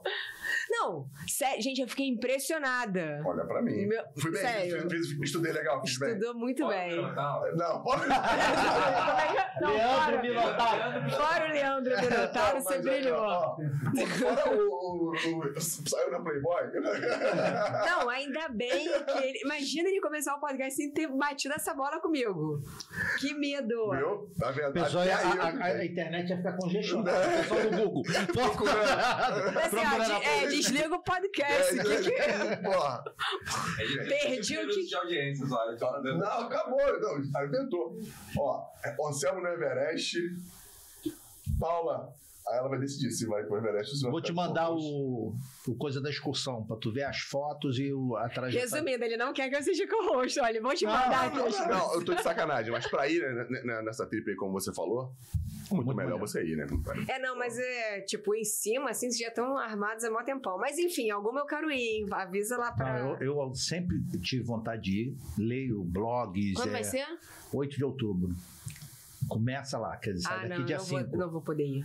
E aí, Outubro tem eu evento. acompanho, eu sigo ela no Instagram, aí ela postou. Olha, já vou ser co E ela vai levar a tem- filha com dois anos. Quer dizer, a filha dela eu acho que não tem nem dois anos. Nossa, eu acho ela incrível, ela é uma.